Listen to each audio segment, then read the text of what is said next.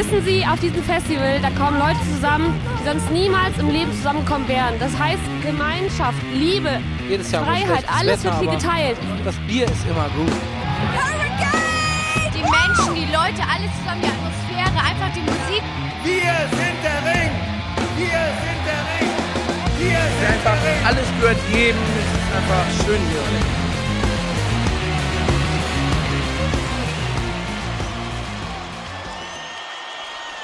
Headliner. Der Festival-Podcast. Hallo und herzlich willkommen zur 47. Folge von Headliner, der Festival-Podcast. Wir haben heute eine Spezialfolge für euch, denn diese Folge gehört heute euch. Genau. Wenn ihr euch denkt, ein Sommer ohne Festivals ist sinnlos, dann seid ihr bei uns richtig, denn ihr bekommt heute die volle Ladung Festival-Feeling nach Hause geliefert über die Ohren. Und wir tun unser Bestes, um euch das Festival-Feeling nach Hause zu bringen. Wir haben nämlich Geschichten gesammelt ähm, von Hörern oder Leuten, von denen wir das Gefühl hatten, dass sie was Spannendes zu erzählen haben, um deren Festivalerlebnisse, Dinge, die sie mit Festivals verbinden, Konzerte, Zeltplatzgeschichten und alles, was so dazugehört, zu sammeln. Und das alles heute gemischt mit auch ein paar Geschichten, die wir uns noch zusammengesucht haben, zu euch nach Hause zu bringen. Dann ist es Juli, die Festivalsaison würde eigentlich laufen, tut sie aber nicht. Und wir dachten uns, es wäre vielleicht ein cooler Weg, ja, wenigstens in Gedanken ein bisschen Festival-Feeling zu haben, indem wir einfach darüber reden, wie es wäre, auf einem Festival zu sein. Genau. Also macht euch am besten, äh, bringt euch in die Mut, macht euch ein kühles Bier auf und lehnt euch zurück und versucht euch bildlich vorzustellen, was wir euch gleich alles erzählen oder was äh, unsere Freunde uns euch hier alles erzählen werden. Genau. Und ähm, genau, lasst euch ein bisschen Festivalstimmung nach Hause bringen. Lasst vielleicht den Cantina-Band 10 Stunden, 10 Stunden Song im Hintergrund laufen oder was auch immer ihr braucht, um in den Modus zu kommen. Das klang jetzt nach irgendwelchen. Ey, Wir können es jetzt auch in den Hintergrund legen, aber es ist einfach wahnsinnig nervig. boah, stell mal vor. So einfach so die komplette Folge zwei Stunden lang so. ja. Vielleicht gibt es ja noch Leute, die schon so lange dabei sind, dass sie noch wissen, wie wir damals immer Hintergrundmusik in den Folgen hatten laufen lassen. War vielleicht auch ein bisschen blöde Idee. War im Nachhinein keine gute Idee, deswegen haben wir es auch irgendwann gelassen. Aber ja, haben wir auch mal gemacht, so ist es nicht. Ja. Ja, genau. Ganz kurz, bevor wir hier anfangen, auch von unserer Seite noch an der Stelle sei gesagt, volle Solidarität mit allen Opfern rassistisch motivierter Gewalt oder Opfern rassistischer Ungleichheit. Äh, Wir sind ganz klar der Meinung, dass dieses Gedankengut in unserer Gesellschaft keinen Platz haben sollte. Und es ist auch heute nicht mehr genug, gegen Rassismus zu sein, sondern jeder von uns sollte sich aktiv dagegen positionieren. Das wollen wir an dieser Stelle auch nochmal machen. Und alle Leute, die das anders sehen, ähm, werden wir auch nicht vermissen, wenn sie hier nicht mehr mithören. Genau. Tschüss an euch und ähm, trotzdem an alle, die zuhören. Informiert euch, wenn es geht, bildet euch weiter, weil ich glaube, wir haben alle noch nicht ausgelernt in der Thematik und ähm, genau, nur so können wir das Ganze ein bisschen versuchen, ein bisschen besser zu machen, die ganze Welt. Ja, es ist alles viel, was gerade passiert irgendwie. Äh, Nicht, dass es eine Pandemie gereicht hätte. Aber ähm, uns ist immer wichtig, dass wir uns in solchen Dingen positionieren. Und deswegen sei es an der Stelle einfach nochmal gesagt. Genau. Aber heute wollen wir mit euch über Festivals reden. Über Festivalgeschichten, über Erlebnisse. Ähm, ja, wo fangen wir denn an? Wir haben, wir haben einiges mitgebracht. An der Stelle auch schon mal vielen, vielen Dank an alle Leute, die äh, vorher mitgemacht haben. Die ganze Idee hatten wir schon länger, aber es hätte natürlich nicht funktioniert, hätten keine Leute mitgemacht. Genau. Sei ganz klar gesagt. Ähm, wir, wir haben einige Einsendungen bekommen. An jeden, der mitgemacht hat, vielen, vielen Dank. Wir haben jeden mit einer Geschichte untergebracht, der mitgemacht hat hier. Und ja, das hat uns wirklich sehr gefreut. Mhm, Genau, also an die Leute, die es vielleicht noch nicht wissen, wir hatten in der letzten Folge dazu aufgerufen, dass man uns gerne ähm, coole, interessante, schöne, lustige Geschichten äh, schicken kann, die man mit Festivals verbindet, die man erlebt hat. Und da haben ein paar Leute dran teilgenommen und da freuen wir uns sehr drüber. Und auch wir werden heute unsere Best-of-Geschichten zu Besten geben. Vielleicht ein paar davon kennt ihr vielleicht schon, die aufmerksamen Hörer, die so jede Folge ähm, verfolgt haben. Aber wir hoffen, dass doch für jeden noch was Interessantes und Neues dabei. Genau. Ähm, wir fangen vielleicht an mit einer, also sicher eine, eine, we- einem weniger schönen Thema, aber mit dem sich, glaube ich, alle relaten können. Das Thema Wetter. Wetter. Wetter ist einfach so das Festivalthema, oder? Ja. Ich habe das Gefühl, wenn es um Festivals geht, geht es erstmal um Wetter. Ja, ich glaube, also wer bisher nur auf Festivals war, wo nur die Sonne geschienen hat, das ist einfach nur mega Glück. Kann ich mir nicht vorstellen, dass das irgendjemand jemals erlebt hat, der mehr als auf einem Festival war. Kann ich mir auch nicht vorstellen, nee. Ja, und äh, wir haben natürlich auch einige Unwetter mitgenommen in den letzten Jahren. Ähm, äh, eine, beziehungsweise zwei Unwettergeschichten sind uns, glaube ich, dabei besonders im Kopf geblieben. Ich würde mal mit der Unwettergeschichte mit dem ersten Rock am Ring ja in Mendig anfangen. Ja. Das war das erste Rock im Ring Jahr in Mendig allgemein, aber auch für uns logischerweise das erste Jahr. Und ähm, am Ankunftstag war noch so richtig ballernde Hitze, richtig krass heiß und man hat sich zu Tode geschwitzt. Wir hatten kein Pavillon dabei, das heißt, es war noch doppelt so schlimm. Und ja, aber meistens ist ja so, wenn so krasse Hitze ist, dann ähm, geht das am Ende nicht ganz so gut aus. Und genau so war es das, war es dann auch am Ende. Genau, wir befinden uns nämlich im Jahr 2015, das Jahr, wo der Ring für das erste Mal von zweimal nach Mendig gezogen ist. Und ja, alles ging eigentlich ganz angenehm los, fantastisches Wetter. Hm. Ich habe das große Unwetter war dann auch am ersten Festivalabend, erst am Freitag. Ja, stimmt. Genau. Und ich weiß noch, dass sich das Ganze so angedeutet hat. Man hat so gesehen, so, ja, das wird nicht so gut heute Abend. Aber für mich war es zu dem Zeitpunkt auch, hatte ich schon Regen erlebt, natürlich, und Stürme. Aber es war nichts, wo ich mir jetzt so dachte, so, oh, das ist jetzt aber hier gefährlich so. Und wir waren, glaube ich, damals, als das Ganze so wirklich aggressiv übers Gelände hineinbrach, ähm, bei der Show von Marilyn Manson. Und ich merkte damals, es wird langsam ungemütlich hier in dem Moment, wo sich die ersten ähm, Banner, die Sidestage hingen, an der Bühne gelöst haben und angefangen haben rumzuflattern und keine Ahnung, 10, 15 panische Bühnenhelfer angelaufen kamen und versucht haben, diese Banner abzumachen, weil Ja. die natürlich für den Wind eine mega Angriffsfläche geboten haben. Ich weiß, wie ich da stand, diese Armada an Bühnenhelfern auf einmal so, so in Strich und, wie sagt man Strich und Reihe? Ich weiß, es Reihe und Glied, meinst du? Reihe und? Glied dann so angerannt kamen und dann alle so tsch, tsch, tsch, tsch, und dann erstmal dahin und dann versucht haben, diesen Banner festzuhalten irgendwie und festzuzurren und Ja. ich dachte mir nur so, oh, Hilfe. Ja, und parallel begann es dann auch, dass die ersten äh, Bauzäune, die das Gelände eingrenzen, einfach umgefallen sind, weil der Sturm so krass war. Und das war dann auch der Moment, wo ich so meinte, ja, lass uns mal, lass uns lieber gehen. Und ja, dann hat sich das Ganze auch mit einem Gewitter, glaube ich, in dem Augenblick schon entladen. Da wurde es auch radikal ganz schnell leer auf dem Gelände. Wurde aber dann auch kurz wieder besser nochmal.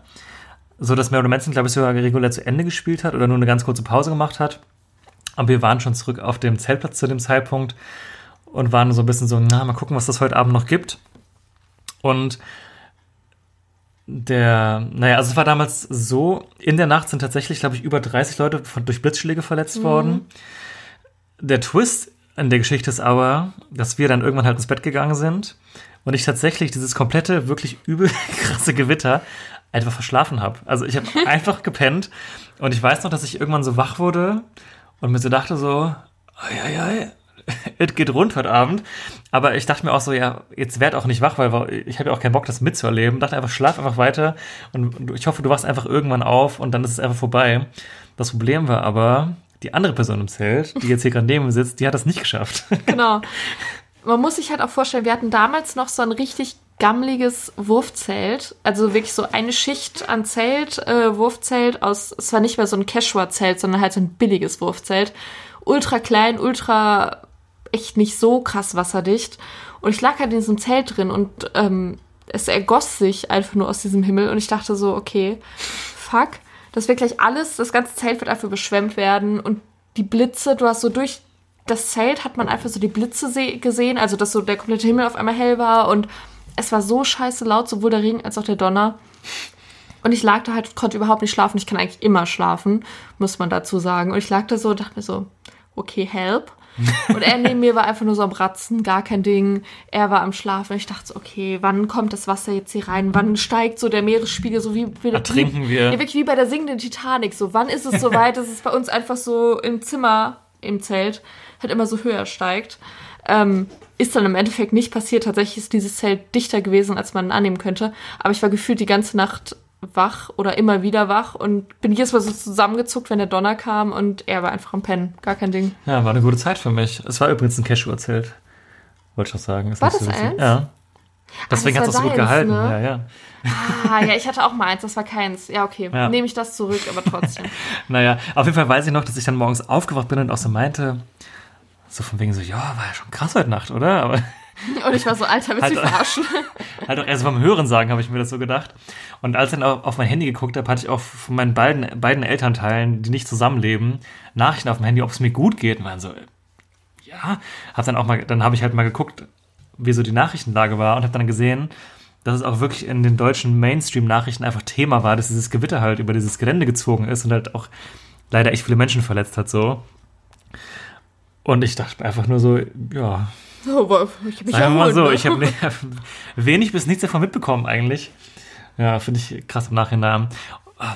Ich habe irgendwann mal einen Blog gefunden von irgendjemand, der bei diesem Gewitter wirklich verletzt worden ist und über seinen Reha-Prozess geschrieben Mhm. hat. Erinnerst du dich da noch dran? Der stand doch danach auch noch beim Ring auf der Bühne. Im Da hat nächsten Marek Jahr, den ne? auch noch so öffentlichkeitswirksam auf die Bühne gezerrt. Ja, ja, das war krass, krass berührend irgendwie auch. Ähm, ja, um der Geschichte noch einen Downer zu verleihen jetzt hier. Ja, krass. Aber das, das war für mich das Jahr, in dem es bewusst mir so wurde, dass irgendwie Gewitter so eine Gefahr waren, weil vorher hatte ich das nie. Und witzigerweise, haha, witzigerweise haben wir nach noch über Jahre hinweg immer wieder Ärger mit schweren Gewittern auf Festivals. ja. Das war irgendwie so eine Phase. Aber ich glaube, das geht irgendwie allen so, die so in den letzten Jahren auf Festivals waren, dass sie irgendwann über kurz oder lang mal Probleme Ja. mit Gewittern hatten. Ich glaube, das war echt so äh, mehrere Unglücksjahre am Stück. Genau. Vor allem, der Ring wäre ja gewesen am vergangenen Wochenende, ähm, zum Zeitpunkt, wo wir aufnehmen. Und es wäre wirklich grausames Wetter gewesen. Ich habe Höchsttemperatur waren teilweise 14 Grad oder so. 13, 14 Ja, Grad. also es hat jetzt nicht geregnet, aber die Temperaturen waren schon wirklich die Hölle. Ja, also in der Hinsicht, ich habe jetzt so, als das alles rauskam, so es wird keine Festivals geben, dachte ich so, bitte lass dann wenigstens richtiges Scheißwetter sein, dass man sich wenigstens denken kann, so gut, das konnten wir uns ersparen. Und äh, Ring hat es bisher erfüllt. Mal gucken, wie es bei Hurricane sein wird. Ja. Aber das Unwetter, von dem wir gerade erzählt haben, war tatsächlich nicht das Schwerste, was wir erlebt haben. Mhm. Denn Hurricane, und jetzt sag mal das Jahr, ich weiß es nicht, 2015, Das könnte ein, zwei Jahre später nur gewesen sein. 16, Ne, 15 waren wir gerade. Ich glaube, es war 17. 17. Ah, das war auch das, wo das Haus halt abgebrochen wurde, ne? Genau. Ich kann es schnell herausfinden. Ich erzähl, fang einfach schon mal an Genau. zu erzählen. Also, ähm, eigentlich wieder gleiche Situ Situation. Anreisetag, Donnerstag, super geiles Wetter, warm, sogar heiß, richtig schwül, wie man sich das so vorstellt. Und es hieß schon so, ja, Abend soll ein bisschen Unwetter geben, alles klar. Ist man ja auch irgendwo gewöhnt. Aber was dann runterkam, war pff, jenseits von Gut und Böse. ähm, ja, genau. Also wir waren am Donnerstagabend, äh, wir waren in einer Gruppe von fünf Leuten da und dachten uns, ja klar, erstmal was trinken und dann wollten wir zur Open Air Disco beim Hurricane und waren dann auch da und es war eigentlich alles ganz cool. Und man hat schon so gesehen, so, also es war schon ein bisschen dunkel, aber die Sonne ging so unter. Man hat schon so eine schwarze Wolkenwand in der Ferne gesehen, die immer so näher kam. Ich wusste, okay, gleich geht's los, gleich geht's los, aber wie schlimm kann es schon werden? Und als dann das Unwetter da war, ist das wirklich innerhalb von Sekunden hatte das so eine Intensität, dass man das irgendwie gar nicht so richtig verarbeiten konnte und alle sind einfach nur so durchgedreht, hatte ich das Gefühl in dem Moment. Also sobald das Unwetter runterkam mit Donner, Blitz, äh, Starkregen, Wind, allem möglichen, sind einfach alle noch gerannt. Und wir waren in dem Zeitpunkt bei der Open Air Disco und haben einfach nur versucht, zu unserem Camp zurückzukommen, was dann am Ende nicht so gut gelungen ist. Ja, äh, ganz kurze Zeitinfo. Wir befinden uns im Jahr 2016, also nur ein Jahr nach dem äh, Mendig-Unwetter. Tatsächlich. Ja, genau, wir sind dann losgerannt, ähm, hatten natürlich, es war Donnerstag, das heißt, wir waren zu dem Zeitpunkt noch weniger als zehn Stunden auf diesem Gelände überhaupt. Hatten maximal minimale Ankerpunkte, wo unser Camp denn ist, wenn man sich in dem Augenblick noch nicht so eingeprägt hatte, welche Fahne jetzt in deiner Nähe weht. Sind dann losgesprintet in unserer Gruppe. Diese Fünfergruppe hatte sich dann im Nachhinein in drei Teile aufgeteilt, also, also fast das Maximale, was ging. Und ähm, wir standen dann irgendwann einfach bei irgendwelchen anderen Leuten unter dem Pavillon, die auch einfach nur versucht haben zu gucken, dass dieses Ding nicht wegfliegt. Ich war in meinem Leben noch nie so nass. Also ich glaube, ich war wirklich das einzige Mal in meinem Leben nass bis auf die Unterhose im wortwörtlichen Sinn in diesem Augenblick. Also wirklich, es, ich war einfach nur nass. Und wir sind dann ähm, irgendwann, als ich das dann halbwegs gelegt hatte, in unser, in unser Camp, also haben wir es dann wiedergefunden. Wir waren nicht so weit davon entfernt, aber haben es auch nicht dahin geschafft in dem Augenblick. Und haben dann nach ein bisschen Warten Freunde von uns wiedergefunden. Und saßen aber auch, weil unser Zelt so überschwemmt war, in einem Zelt von einem anderen Freund dann drin, der dann irgendwann so reinkam, so moin. Und dann äh, saßen wir da halt und haben uns dann da wieder getroffen. Ja. Und, und mussten dann auch die Nacht äh, in unseren Autos verbringen, weil einfach bei uns das Wasser dann doch so hoch stand, dass du nicht da schlafen konntest, haben dann das Nötigste einfach uns gepackt und äh, Jana und ich haben im Kofferraum von diesem Auto geschlafen in der Nacht. Das war, glaube ich, eine der ungemütlichsten Nächte Mhm. meines ganzen Lebens. Ähm, und ich habe schon auf dem Fußboden geschlafen. Also es war wirklich furchtbar. Und ja, das, das war einfach intensiv. Vor allem das Auto, was neben unserem Auto geparkt hat, wo wir drin gepennt hatten, hatte einfach das scheiß Fenster vom Fahrersitz auf. Und du konntest ja auch nichts machen. Wir haben dann irgendwie, wir haben noch überlegt, was wir machen können, aber wir konnten ja nichts machen, weil wir konnten die Scheibe ja nicht zumachen. Ja. Und ich weiß noch, ich bin morgens aufgewacht, habe in das Auto reingeguckt und das war einfach eine Pfütze auf diesem Sitz. Ja. Also das war wirklich einfach nur schlimm. Dazu muss man auch sagen, bei diesem Pavillon, wo wir uns zuerst untergestellt haben, ähm, alle Leute standen halt da und haben versucht, dieses Ding festzuhalten. Aber wir waren irgendwie durch dieses Vorjahrerlebnis, wo so viele Menschen vom Blitz getroffen wurden, waren wir irgendwie so bedacht darauf, äh, dass es halt voll gefährlich ist, mitten im Blitzgewitter ähm, so ein Pavillon festzuhalten, weil wir halt so, nee, wir halten halt auf gar keinen Fall diesen Pavillon fest. Und alle haben uns so angeschrien, so, halte den Pavillon fest! Und wir haben uns einfach nur so in so eine Hocke begeben, in so eine Schutzposition, weil wir uns so dachten, okay, letztes Jahr wurden alle möglichen Leute vom Blitz getroffen. Das kann uns jetzt nicht passieren, bitte, wir brauchen Schutz. Also wir waren wirklich so in dieser Schutz, äh, Schutzmodus drin irgendwie. Ja. Und als wir dann zurückkamen, war halt auch unser Pavillon abgerissen und der hing halt in unserem Ja, Wurfzelt stimmt. damals auch noch drin. Und das Wurfzelt war deswegen halt so eingeklappt und deswegen hatte es halt gar keine Spannung mehr und deswegen kam halt ähm, der ganze Regen da durch. Und dann haben wir den Pavillon noch irgendwie da drunter gerissen, dass wir den da irgendwo, äh, keine Ahnung, hinwerfen und dann, genau, das, was Max gerade meinte, dann sind Ja. wir zum Freund ins Auto gegangen und schlimmste Nacht der Welt. Und es hat halt alles so, ab diesem Zeitpunkt, wo der Regen runterkam, hatte das wirklich, so war alle so, man hat nur so Schreie gehört und Leute am Rennen und alle haben sich verloren. Es hatte wirklich so einen Modus wie, ähm, ich weiß nicht, ob die Szene kennt, von Harry Potter aus dem Trimagischen Turnier, wo die ähm, Todesser kommen und so über das Gelände hinwegfegen. Der vierte oder fünfte Teil muss das sein, glaube ich, ne? Äh, vierter Teil, Ja. das Trimagisches Turnier, ja. Ähm, so ein Modus war das irgendwie so. Also man wusste gar nicht mehr, was abgeht. Man hat nichts mehr gesehen, weil der Regen einem im Gesicht hing und alle waren einfach nur so übertrieben panisch. Quidditch-WM war das, genau. Aber das war Ach derselbe ja, Band, stimmt, genau. stimmt, nicht Trimagisches Genau, wo die das ja. angreifen. So, so sah es da ungefähr aus. Ja. Falls ihr das gesehen habt. Lord Voldemort ist auch irgendwie über den Platz gefegt. Und hat, Aber so hat sich auch angefühlt, auch diese Kälte der Dementoren. Ich habe sie gespürt. ja, wirklich. Ich weiß noch, ich, also ich habe mich selten so elend geführt. Ja, weißt du, wir meinten, wir sorgen heute richtig für Festivallaune. Ja, es ist wunderschön. Alle denken sich so, oh mein Gott, ich liebe Festivals. Sollen wir noch ein bisschen über voll geschissene Dixies erzählen oder so? Apropos, Apropos gute Überleitung. gute Überleitung. Ähm, wir haben natürlich die Geschichten schon angehört. Ähm, ja, jetzt fangen wir direkt mit dieser Geschichte an hier. Wahrscheinlich, ne? Es ja. ist schon eine spezielle Geschichte. Die kommt ähm, von unserem Hörer Lukas. Ähm, ganz liebe Grüße. Vielen Dank für deine Einsendung. Genau. Ähm, und der hat uns eine Geschichte geschickt, die auch im weitesten Sinne mit dem Thema Ausscheidung zu tun hat. Naja, im weitesten Sinne, eigentlich auch im engsten Sinne. Wir lassen jetzt einfach mal Lukas sprechen und äh, seine Geschichte erzählen und dann äh, sprechen wir uns gleich wieder. Genau, und die erste Hörergeschichte, Film ab. Ja, und dann äh, gibt es noch zwei Geschichten, die thematisch äh, eins sind, nämlich äh, Fäkalienausscheidung äh, im öffentlichen Raum. Und ich frage mich wirklich bei manchen Menschen, warum man sowas macht. 2016 bei Rock am Ring stehen wir morgens auf und machen unsere Tür vom Zelt auf. Und direkt vor unserer Tür äh, beugt sich eine Frau und ähm, pinkelt äh, hin. Also ich weiß nicht, ob das absichtlich war oder ob äh, sie dachte, da ist niemand, aber warum geht man da nicht einfach auf ein Dixie-Klo oder auf eine Toilette, die nicht weit entfernt ist? Und äh, wenn ihr denkt, das ist ja harmlos da, es ist ja völlig normal auf dem Festival, es wird noch skurriler. 2019 nämlich ähm, haben wir beim Southside Festival in Neuhausen-Obeck äh, eine ähnliche Situation, nur viel schlimmer erlebt. Nämlich am Riesenrad abends gegen 21 Uhr äh, hat sich einfach eine Frau am Riesenrad, obwohl nebendran 10 Meter ungefähr Luftlinie Dixies standen, einfach ausgezogen, hingebeugt und hat einfach gekackt. Und ich frage mich, warum macht man das? Also warum kackt man im öffentlichen Raum, vor allem auf einem Festivalgelände, einfach so hin, neben dem Riesenrad, wo eine unfassbare Menschenmenge steht, wenn man doch einfach Dixie-Toiletten benutzen kann? Vielleicht könnt ihr mir das beantworten. Gibt es da einen tieferen Sinn?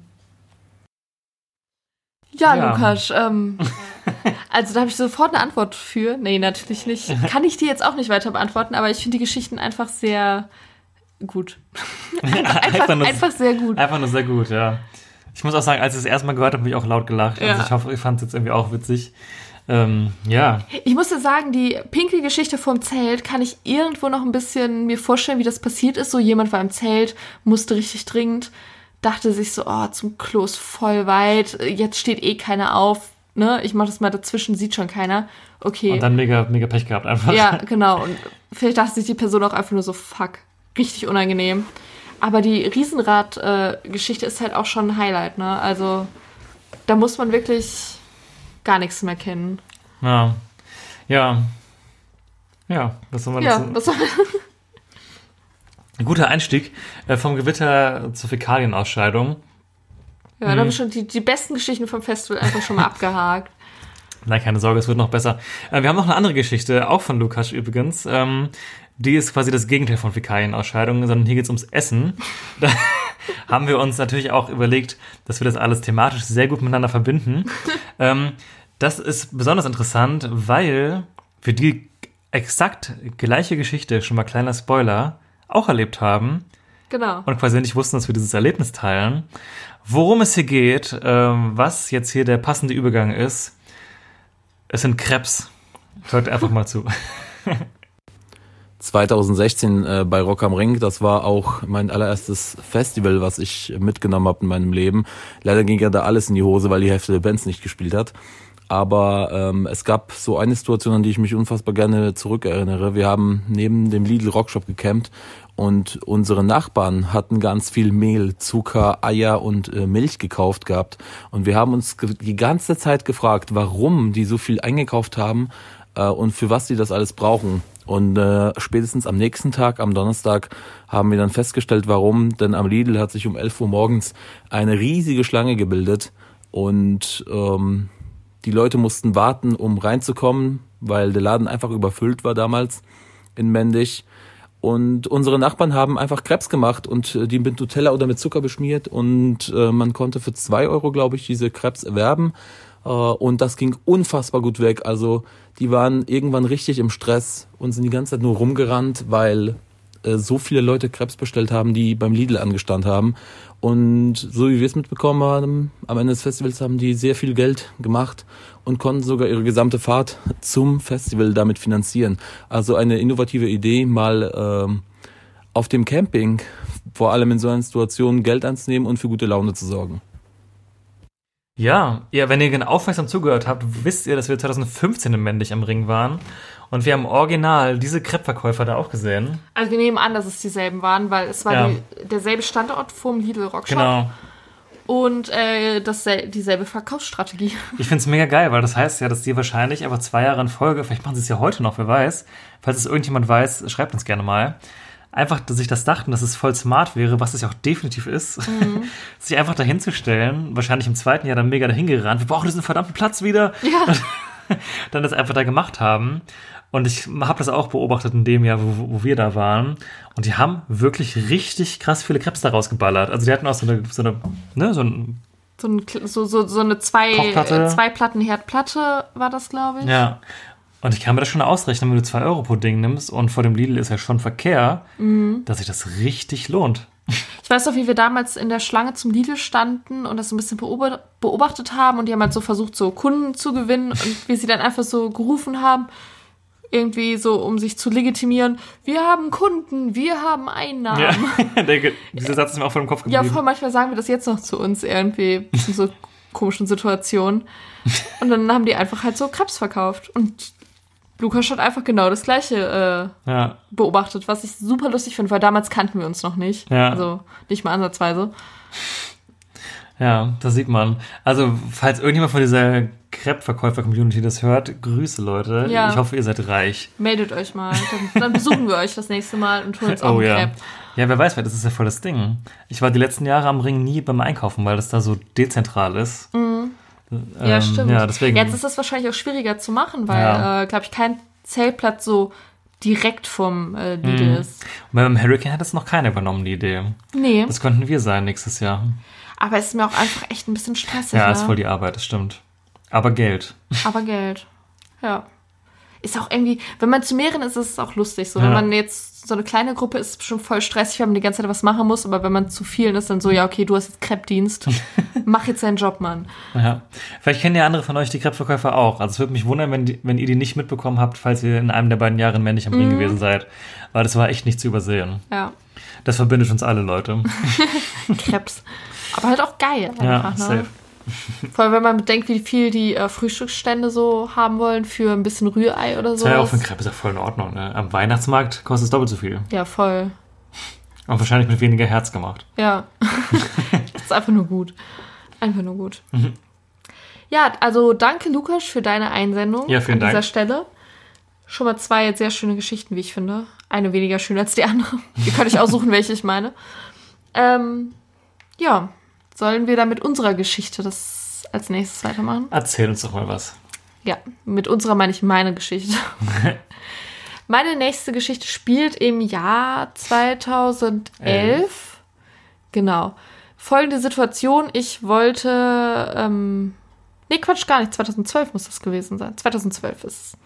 Ich wollte zum Ring und hatte das auch geplant mit einer Freundin, aber aus diversen Gründen hat sich das dann zerschlagen, sodass ich dann quasi alleine da stand und alleine zum Ring musste, wollte, konnte, wie auch immer man das jetzt nennen möchte. Auf jeden Fall bin ich alleine zum Ring gefahren, ohne Gruppe, ohne Freunde, ohne irgendwas. Ähm, zu dem Zeitpunkt war ich 18, also jetzt auch noch nicht so alt, habe meine sieben Sachen gepackt und bin mit öffentlichen Verkehrsmitteln alleine zum Ring angereist. Allein das finde ich schon verrückt irgendwie, weil heutzutage, wo man ein Auto hat, finde ich es einfach krass, dass man das mal gemacht hat. Also ob Ja. jetzt alleine oder zu zweit mit öffentlichen Verkehrsmitteln dahin, ist irgendwie auch ein bisschen komisch, aber es funktioniert. Das kann ich zumindest bezeugen. Das auf jeden Fall, ja. Und ähm, genau, bin dann dahin und habe mir gedacht, hey, ich weiß ja, wie Festivals laufen, weil ich war ja schon auf einem vorher, auch auf dem Ring. Und äh, ich werde schon irgendwelche Leute finden. Und tatsächlich äh, war es dann so. Also ähm, es ging ultra schnell. Ich bin angereist, bin halt schnurstracks zu einem Zeltplatz, wo ich im Jahr vorher auch war, weil ich mir dachte, okay, da kenne ich mich aus. War keine 30 Sekunden auf diesem Zeltplatz und wurde angesprochen von Leuten so, hey, was machst du, wo willst du hin und so. Und dann habe ich so erzählt, ja, ich bin alleine da und dann zack, durfte ich bei denen campen. Also es ging ultra schnell. Deswegen an dieser Stelle die Empfehlung, wenn ihr aus irgendwelchen Gründen alleine seid und zum Festival wollt und da richtig Bock drauf habt und ein bisschen offen seid, macht das einfach, weil ihr findet Leute, die Bock haben, mit euch zu chillen und die euch aufnehmen und so. Also das ist nichts, was euch abhalten sollte, auch wenn es vielleicht in manchen Momenten ein bisschen komisch oder blöd ist. Aber im Endeffekt lohnt es sich und ich habe es auch nicht bereut. Aber äh, genau, zu diesem Jahr habe ich ähm, ein paar Geschichten, die vielleicht auch ganz lustig sind.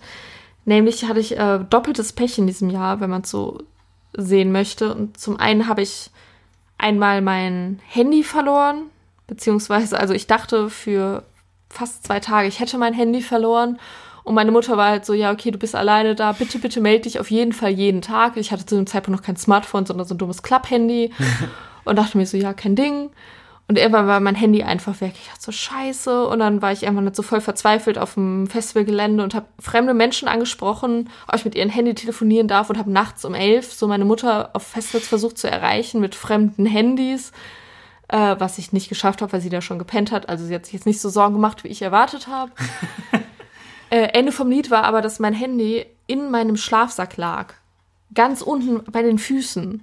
Also ich musste es irgendwann so in den Schlafsack mit reingenommen haben und da habe ich es dann halt verloren und irgendwann habe ich es dann halt wiedergefunden und da war es halt, ich dachte mir so, okay, dafür habe ich halt fünf fremde Menschen oder so angesprochen, ob ich mit den Handys telefonieren darf und habe dir meine komplette Lebensgeschichte erzählt, dass ich allein auf dem Festival bin und was ich da gerade so mache und warum ich jetzt deren Handy brauche. Bisschen unangenehm. Schlimmer wurde es dann aber, als äh, in der Nacht von Samt, nee, von Sonntag auf Montag, genau, als abends noch Bands gespielt haben, kam ich zurück zu, zum Camp, wo ich äh, war, bei den Leuten, die ich kennengelernt habe. Und da, ähm, ja, wurden die Zelte ausgeraubt, wenn man das so sagen kann. Also ich hatte ein bisschen Geld bei mir und ein bisschen Geld im Zelt gelassen. Genau gesagt 50 Euro und die waren halt weg. Und das war mein restliches Geld, was ich noch hatte, plus das bisschen, was ich noch an mir hatte. Und damals war ich halt Schüler, dementsprechend hatte ich nicht so viel Geld, nicht so viel Geld dabei und auch nicht so viel Geld auf dem Konto. Und ich dachte mir, fuck, ich muss jetzt noch mit öffentlichen Verkehrsmitteln nach Hause und ich habe einfach nicht das Geld, um mir das zu leisten. Und bin dann halt mit dem Shuttlebus äh, nach Koblenz zurück, als das Festival zu Ende war, was ich mir auch noch leisten konnte.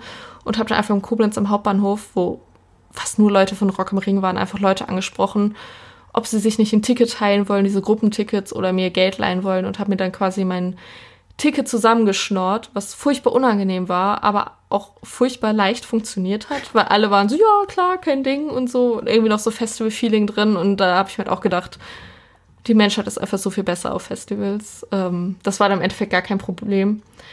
Genau, und die letzte Sache ähm, zu der Gruppe, die ich dann dort gefunden habe, mit der ich dann gecampt habe, die kam ähm, aus der Nähe von vom Nürburgring, also gefühlt drei Dörfer weiter war direkt die Umgebung. Das waren also Leute, die schon seit Ewigkeiten zum Ring fahren und damit aufgewachsen sind, sag ich mal. Aber aus diesem Grund hatten die eine Taktik entwickelt, kostengünstig auf dieses Festival zu kommen. Nämlich war gefühlt die Hälfte der Leute einfach illegal da und die haben sich die Festivalbändchen ausgedruckt. Also die haben gewartet, bis das irgendwo online gepostet wurde, ein Bild vom aktuellen Festivalbändchen und haben es dann einfach auf Papier gedruckt, sich umgebunden und die waren so, naja, wenn wir nicht aufs Festivalgelände kommen, ist nicht so schlimm, Hauptsache wir können zelten und wenn wir zu den Konzerten kommen, ist cool, wenn nicht, ist auch nicht so schlimm. Wir drucken uns das jetzt mal eben aus und die machen das seit Jahren und die, es funktioniert jedes Jahr und es war eine Gruppe von 15 Leuten und die haben das alle gemacht. Eine Person hatte sogar einen Vater, der beim Nürburgring gearbeitet hat, so wenn er so Rennen waren und dass man da so Testfahrten machen konnte und so. Und er hatte halt so einen Sicherheitsanzug, Sicherheitswestenzeugs und er hat das einfach seiner Tochter gegeben. Und immer wenn sie halt aufs Gelände wollte, hat sie das angezogen. Sie kam mit halt einfach immer durch damit, brauchte keinen Ausweis, nichts. Dazu muss man sagen, das war alles vor diesem Terrorincident. Ich weiß nicht, wie das heute wäre. Und mhm. vor allem, ich weiß nicht, was passieren würde, wenn die Leute merken würden, dass sowas durchgegangen ist. Das wird wahrscheinlich das komplette Festival lahmlegen irgendwie damals fand ich es halt sau witzig, dass das einfach so klappt und dass das für die so vollkommen selbstverständlich war. Und die meint so, ja, alle aus der Schule machen das so, gar kein Ding. Und keine Ahnung, wie es heute wäre, aber es fand ich irgendwie, also habe ich nie so drüber nachgedacht, dass sowas funktionieren könnte und fand es voll damals cool und schockierend gleichzeitig. Mhm. Auf jeden Fall. Ja, so viel zu Janas Solo-Ausflug. Ja, das war mein. Es klingt auch ein bisschen wie einfach eine spirituelle Reise, irgendwie allein auf dem Festival zu fahren. so ein bisschen war es das auch tatsächlich. Also hat mich irgendwie mein Leben auch ein bisschen weitergebracht. Zudem bist du nicht mehr dieselbe. Ja, schon. ja, aber wir switchen vielleicht an der Stelle mal von Rock am Ring zu einem anderen Festival. Und zwar wollen wir hier mal zum Open Flair nach Eschwege wechseln. Und da haben wir eine Einsendung bekommen ähm, von einer Hörerin, ähm, die wir letztes Jahr auch kennengelernt haben auf dem Open Flair Festival. Und zwar ist das die liebe Susi. Ähm, wir haben uns schon gedacht, dass sie was Cooles zu erzählen hat, deswegen haben wir sie auch kontaktiert, weil sie auf dem Festival auch schon seit mehreren Jahren arbeitet. Und ja, ich glaube, sie ist quasi auch ein bisschen auf eine Art Teil der großen Open Flair-Familie. Wir haben nämlich da, als wir da waren, diesen familiären Vibe auch sehr krass wahrgenommen. Mhm. Ja, und da haben wir eben eine Geschichte von ihr, oder beziehungsweise mehr oder weniger zwei Geschichten für euch vom Open Flair von Susi. Mehr dazu hört ihr jetzt. Hi, ich bin Susanne und ich arbeite jetzt seit mittlerweile vier Jahren beim Open Flair Festival in Eschwege. Ähm, ich würde es gerne hier in zwei Teile aufteilen. Erst eine Teil als Arbeiter. Ähm, es macht extrem viel Spaß, dort freiwillig zu arbeiten. Man hat eine kleine Familie quasi um sich rum und man weiß, zu wem man immer gehen kann. Man hat immer Anschluss und es wird einem immer geholfen. Und das Tolle dabei ist immer, man trifft selbst die Stars vom Festival, man kann sich mit denen teilweise sogar unterhalten, Fotos machen oder halt einfach auf menschlicher Ebene be begegnen. Also man ist nicht so wie ein Fangirl oder sowas und rastet da komplett aus, sondern man ist einfach cool drauf und es ist einfach total chillig, dass man sich da alle, dass sich ja alle verstehen und dass es einfach so harmonisch ist. Natürlich gibt es auch stressigere Phasen, aber da unterstützen wir uns gegenseitig und das ist eigentlich immer ideal und ich komme jedes Jahr wieder gerne zum Open Flair und freue mich auch immer wieder dieses Team zu treffen. Man erzählt sich, was in dem Jahr passiert ist, weil man außerhalb gar keinen Kontakt eigentlich hat. Und sobald man wieder zusammentrifft, ist es halt wieder diese Flair-Familie. Ähm, ja, und so behandeln wir uns halt auch alle. Und es macht einfach total viel Spaß. Ja, und ich glaube, seit knapp zehn Jahren besuche ich mittlerweile das Open Flair. Auch als Besucher logischerweise, auch neben der Arbeitszeit. Und ja, auf dem Campingplatz beispielsweise geht das jedes Jahr aufs neue Extrem ab. Es gibt eigentlich kein Jahr, beziehungsweise nur sehr, sehr wenige Jahre, an denen es nicht regnet. Das ist eigentlich eine Tradition geworden, dass es mindestens einmal regnen muss. Ähm, und sowas auch 2018. Dort ähm, kam eine extreme Windhose auf einmal auf. Die Pavillons sind durch die Gegend geflogen. Um uns rum, alle Camps sind zusammengestürzt. Und unser Camp hat durchgehalten. Wir hatten halt so einen Stahlpavillon. Und deshalb haben wir uns da drunter gesetzt. Und eine Mitcamperin hatte eine Ukulele dabei, hat dann angefangen, Wonderwall zu singen. Wir haben alle eingestimmt. Und nach und nach hat man immer mehr Stimmen aus dem Umkreis gehört, die das mitgesungen haben. Und sobald dieser kleine Sturm quasi vorbei war, sind auch immer mehr Leute zu uns gekommen und haben mitgesungen.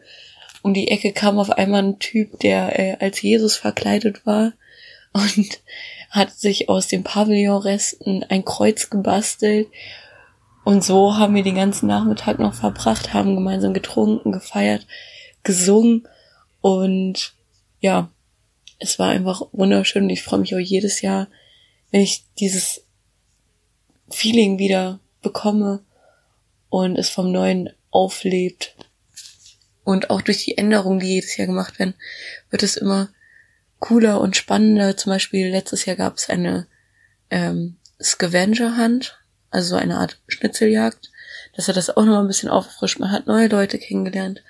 Und das Tolle ist da, dass da man aus anderen Kreisen kommt, lernt man auch neue Trinkspiele kennen. ähm, ja, oder so Traditionen wie beispielsweise, beispielsweise Ravioli-Trichtern. Kannte ich davor auch nicht, aber naja, so wurde es halt zu einer neuen Open Flair-Tradition und ich freue mich einfach jedes Jahr, die Leute zu treffen und einfach mein Zelt da aufzuschlagen und einfach glücklich zu sein, einfach diese Außenwelt zu vergessen. Ja. Ja, Ravioli-Trichtern. Ich möchte gerne mehr darüber erfahren. Ich habe es noch nie gemacht. Ich, ist es das, was man denkt, was es ist? Ist es einfach nur das? Aber eine ganze Dose? Also, also kann man kauen? Muss man schlucken? Ich verstehe es nicht. Aber krass, ich würde es gerne mal sehen. Aber schreiben wir uns vielleicht noch mal mehr dazu. nee, aber ähm, ich weiß auch nicht, irgendwie finde ich die Geschichte voll schön, auch von diesem Sturm irgendwie alles daran. Ich kann das mir so richtig schön vorstellen und habe dieses Feeling direkt, was ich auch generell beim Flair hatte.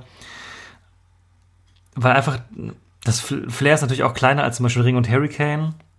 Mm, also wir waren ja schon auf mehreren kleineren Festivals auch, aber das Flair hat für mich bisher am krassesten diesen familiären Vibe einfach mhm. gehabt. So auf ganz besondere Art irgendwie bei den Shows, aber auch auf dem Zeltplatz irgendwie hat man das irgendwie was wahrgenommen so, was man sich glaube ich auch nicht das kann man nicht kreieren, das hat man oder hat man nicht und mhm. das Festival hat es irgendwie.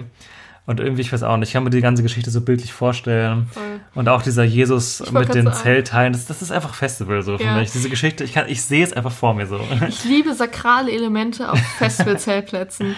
ist irgendwie voll mein Ding, wenn ich so, so irgendwie so, so Gottesdienste und Kreuze und Stimmt, Jesu ja. und was weiß ich. Biermessen oder sowas. Biermessen, einfach nur geil. Ja. Ja, für cool. Ja, und generell, ja auch diese, ähm, deine Erfahrung da zu arbeiten und so finde ich voll spannend.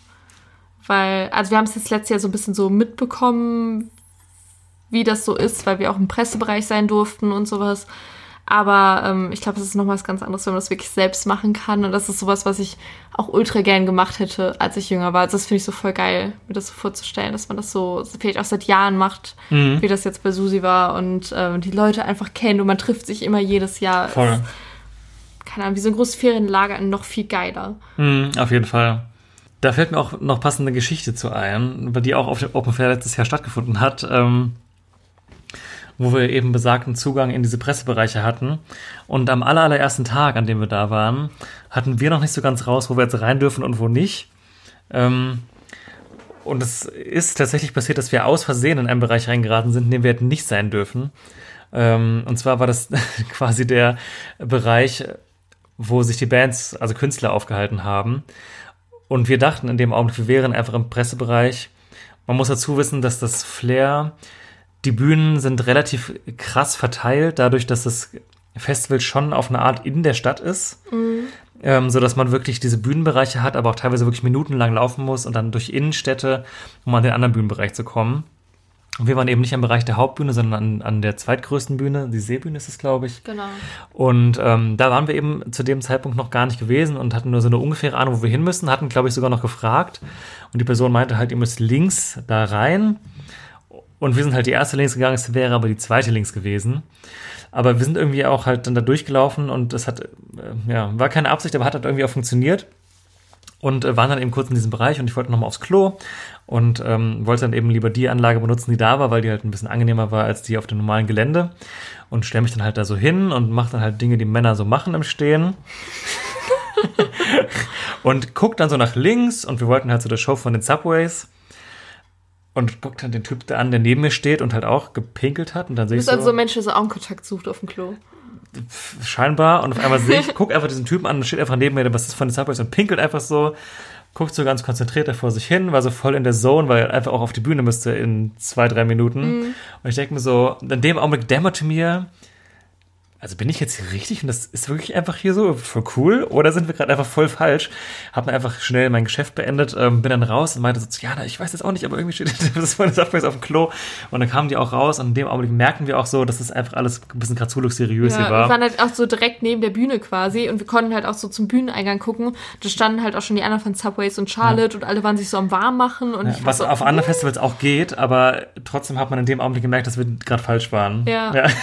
Aber es war halt auch so, eigentlich gab es noch mal einen Kontrollpunkt, wo wir vorbei sind, aber es hat halt einfach niemand interessiert. Wir sind einfach durchgegangen, weil wir dachten, ja, es ist halt der Pressebereich so, ne? Und irgendwie, da war auch so wie so ein kleines Häuschen sozusagen, wo so jemand drin saß, theoretisch, und kontrolliert hat. Aber wir wurden halt nicht kontrolliert. Ja, da sind, glaube ich, einfach viele Zufälle zusammengefallen, dass das funktioniert hat. Auf jeden Fall dieser Moment, wo ich realisiert habe, wer da neben mir steht, war einfach so, so äh, was? Ich frage mich, wie das passiert, also was passiert wäre, wenn es uns passiert wäre, zu einem anderen Zeitpunkt, wo eine noch größere Band so da gewesen wäre und dann so, ach du Scheiße. ja, wobei Subways jetzt auch nicht gerade klein sind, so. Ja, stimmt. Ja, das ist auf jeden Fall einer meiner liebsten Open-Flair-Momente gewesen. Und der andere Moment, den haben wir, glaube ich, ja auch schon mal erzählt. Aber der ist so legendär, also vielleicht ist er auch nur lustig, wenn man dabei war. Ich glaub, aber man ich muss finde einfach großartig dabei gewesen sein, ja. Aber ich glaube, vielleicht hat jeder von euch schon mal sowas ähnliches irgendwie so zumindest mal gehört. Und zwar waren wir äh, abends nach, dem, nach den Konzerten auf dem Zeltplatz wieder und saßen halt vor unserem Zelt noch und haben noch ein bisschen was getrunken. Ganz gemütlich. Und neben uns die Gruppe, mit denen hatten wir schon mal so geredet, aber hatten jetzt nicht so wirklich viel Kontakt mit denen. Aber dann haben wir mitbekommen, dass da gerade irgendwas vor sich geht, was komisch ist. Und äh, die Besitzer des Zeltes, was quasi am nächsten zu stand aus der anderen Gruppe, waren irgendwie am Diskutieren mit jemandem, der im Zelt war. Und mit der Zeit aus der Diskussion raus hat, hat sich uns halt erschlossen, dass äh, ein fremder Mensch in deren Zelt drin liegen muss. Weil die Diskussion ging quasi darum, dass sie einem Menschen in diesem Zelt überzeugen mussten, dass es nicht sein Zelt ist. Und dieser Mensch da drin die ganze Zeit diskutiert hat, dass es sein Zelt wäre, in dem er gerade liegt. Und äh, es war einfach so absurd, weil das wirklich, die Situation ging sehr, sehr lange und sie haben sehr, sehr lange diskutiert. So lange, dass irgendwann die Sicherheitskräfte geholt haben, weil diese Person einfach nicht aus diesem Zelt rausgekommen Ja. ist. Und die, und die eigentlichen Besitzer des Zelts standen da so und waren so, ja, guck dich doch mal um. Das sind doch nicht deine Sachen, das sind unsere Sachen. Hier ist doch nichts von dir. Und der Typ wollte einfach partout nicht da rausgehen und akzeptieren, dass das nicht sein Zelt ist. Und äh, wir sind dann irgendwann noch so dahin, haben so gefragt, so, können wir irgendwie helfen, können wir irgendwas tun? Weil irgendwann, am Anfang fanden die äh, Zeltbesitzer das halt auch noch witzig, aber irgendwann Ja. waren die halt so richtig abgefuckt, weil die halt auch nur pennen wollten. Ja. Und dann kamen dann halt die Sicherheitskräfte haben ihn rausgeholt. Der Typ hat halt auch keine Schuhe an. Ja, da, kann- deswegen kamen wir dann auch, meinten als auch zu, zu Leuten, die da kamen, so von wegen, ja, wir sind die Nachbarn, die, der gehört wirklich nicht hier hin, so, oder? Wir Ja. wissen nicht, wer das ist. Und dann ähm, haben die den auch irgendwie gefragt, so, wo er hingehört. Und das dazu gehört, dass er auch selbst nicht wusste, was gerade so abgeht. Ich weiß nicht, was mit ihm passiert ist, ob die noch sein Zelt gefunden haben oder ob die den irgendwie ins Sani-Zelt gesteckt haben oder was bei ihm war. Aber die lustige Geschichte ist ja noch, dass er am nächsten Tag wiederkam. Das war echt das Highlight, weil er kam wirklich am nächsten Tag einfach wieder, wie so ein geprügelter Hund. Also er sah wirklich schlimm aus. Und du dachtest, irgendwie, er will sich entschuldigen. Hat er auch dann gemacht, aber meinte dann halt so, ja, ich habe mein Handy verloren, ist das vielleicht für euch im Zelt so? Dann so, hallo, ich bin der von gestern Nacht. Ja, alle wahrscheinlich so, ja, wir wissen, wer du bist. Aber seitdem habe ich halt richtig Angst irgendwie, dass ich irgendwann mal halt so nach Hause, also nach Hause im Sinne von ins Zelt komme und da einfach so jemand liegt. Weil stell mal vor, du springst so in dein Zelt so, Da denkst du einfach nur, oh, oh, Ruhe jetzt fertig hier. und ich leg mich jetzt so hin auf die weiche Matratze, so springst da rein, auf einmal liegt da jemand. Ich würde einen Schock meines Lebens bekommen einfach. Ja, das war ein, ein Moment, in dem wir beide gerne zurückdenken, glaube ich. Ja, ich Vor allem, weil- weil er auch nicht uns aktiv passiert ist, weil wir es nur beobachtet haben. Ja. Ja, das war, glaube ich, der ausschlaggebende Punkt, dass man es halt irgendwie cool fand, dass man halt nicht direkt betroffen war, aber man konnte alles schön beobachten, aus sicherem Abstand. Jetzt bin ich mir gerade unsicher, ob ich vom Bassisten der Subways gesprochen habe eben gerade, weil das ist natürlich Charlotte Cooper. Ich meine auf jeden Fall den Gitarristen und Frontsänger. Ich weiß gerade auch nicht, was du Ich weiß auch nicht, was gesagt habe, aber nur um es nochmal klarzustellen.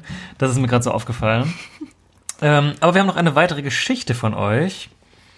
Und zwar ist es von der lieben Sammy bzw. Samira, die ihr vielleicht aus dem Festivals United Forum kennt, wenn ihr da unterwegs seid, als Stiflers Mom.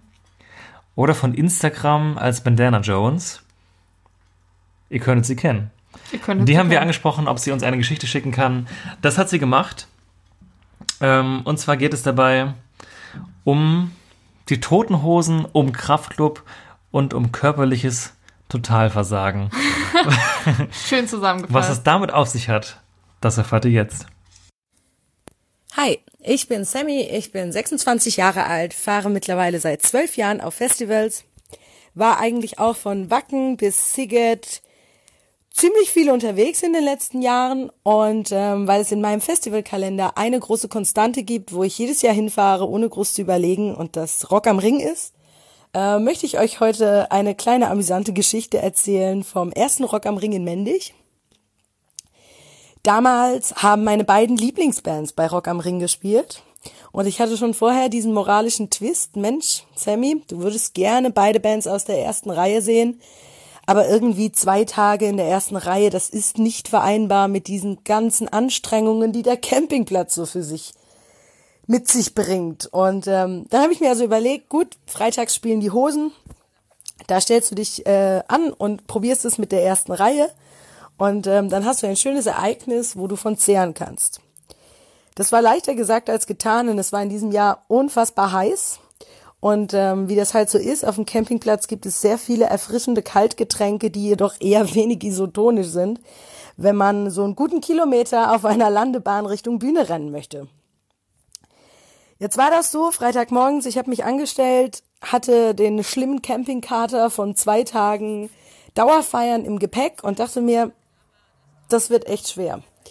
Weil es gibt natürlich auch sehr viele Schleusen, wo auch andere Leute mitrennen möchten. Und ähm, ich wusste, dass es wahrscheinlich jedem auf diesem Campingplatz körperlich besser geht als mir.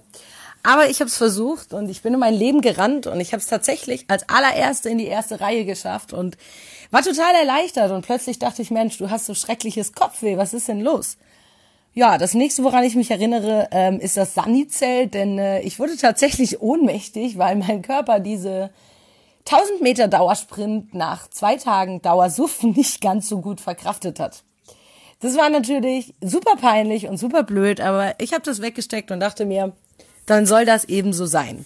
Bin zurück ins Camp, hab mir abends die Hosen aus der gefühlt allerletzten Reihe angeschaut. Es war, by the way, einer der schlechtesten Hosenauftritte, die ich in sehr, sehr vielen Hosenauftritten in meinem Leben schon gesehen habe, aber gut.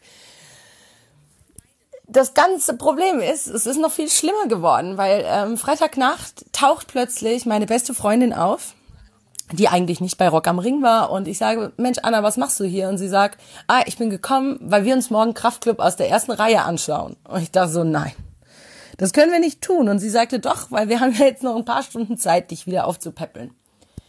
Also wurde ich mit Vitamindrinks und Bananen und ganz, ganz viel Wasser vollgestopft und äh, wir haben tatsächlich dieses irrsinnige Experiment, erste Reihe bei dieser saulangen Laufstrecke nochmal auf uns genommen.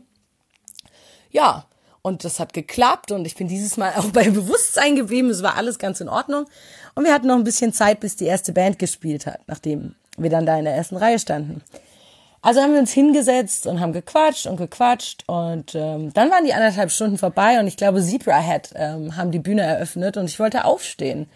Irgendwie hat es aber nicht so geklappt, weil meine Beine nicht mehr wollten. Dann konnte ich den ganzen Tag kaum stehen. Ich, ich wusste nicht, was es ist.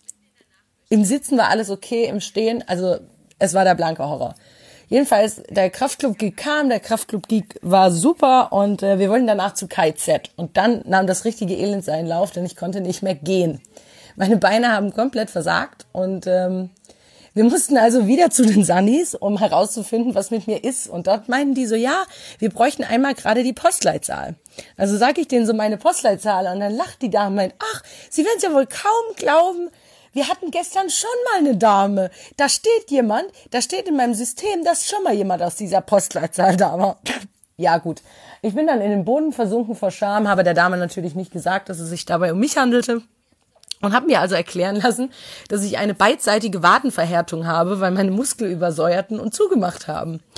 Dementsprechend äh, war ich dann nach Rock am Ring noch eine Woche krankgeschrieben und äh, hatte Massagetermine, damit ich überhaupt wieder gehen konnte.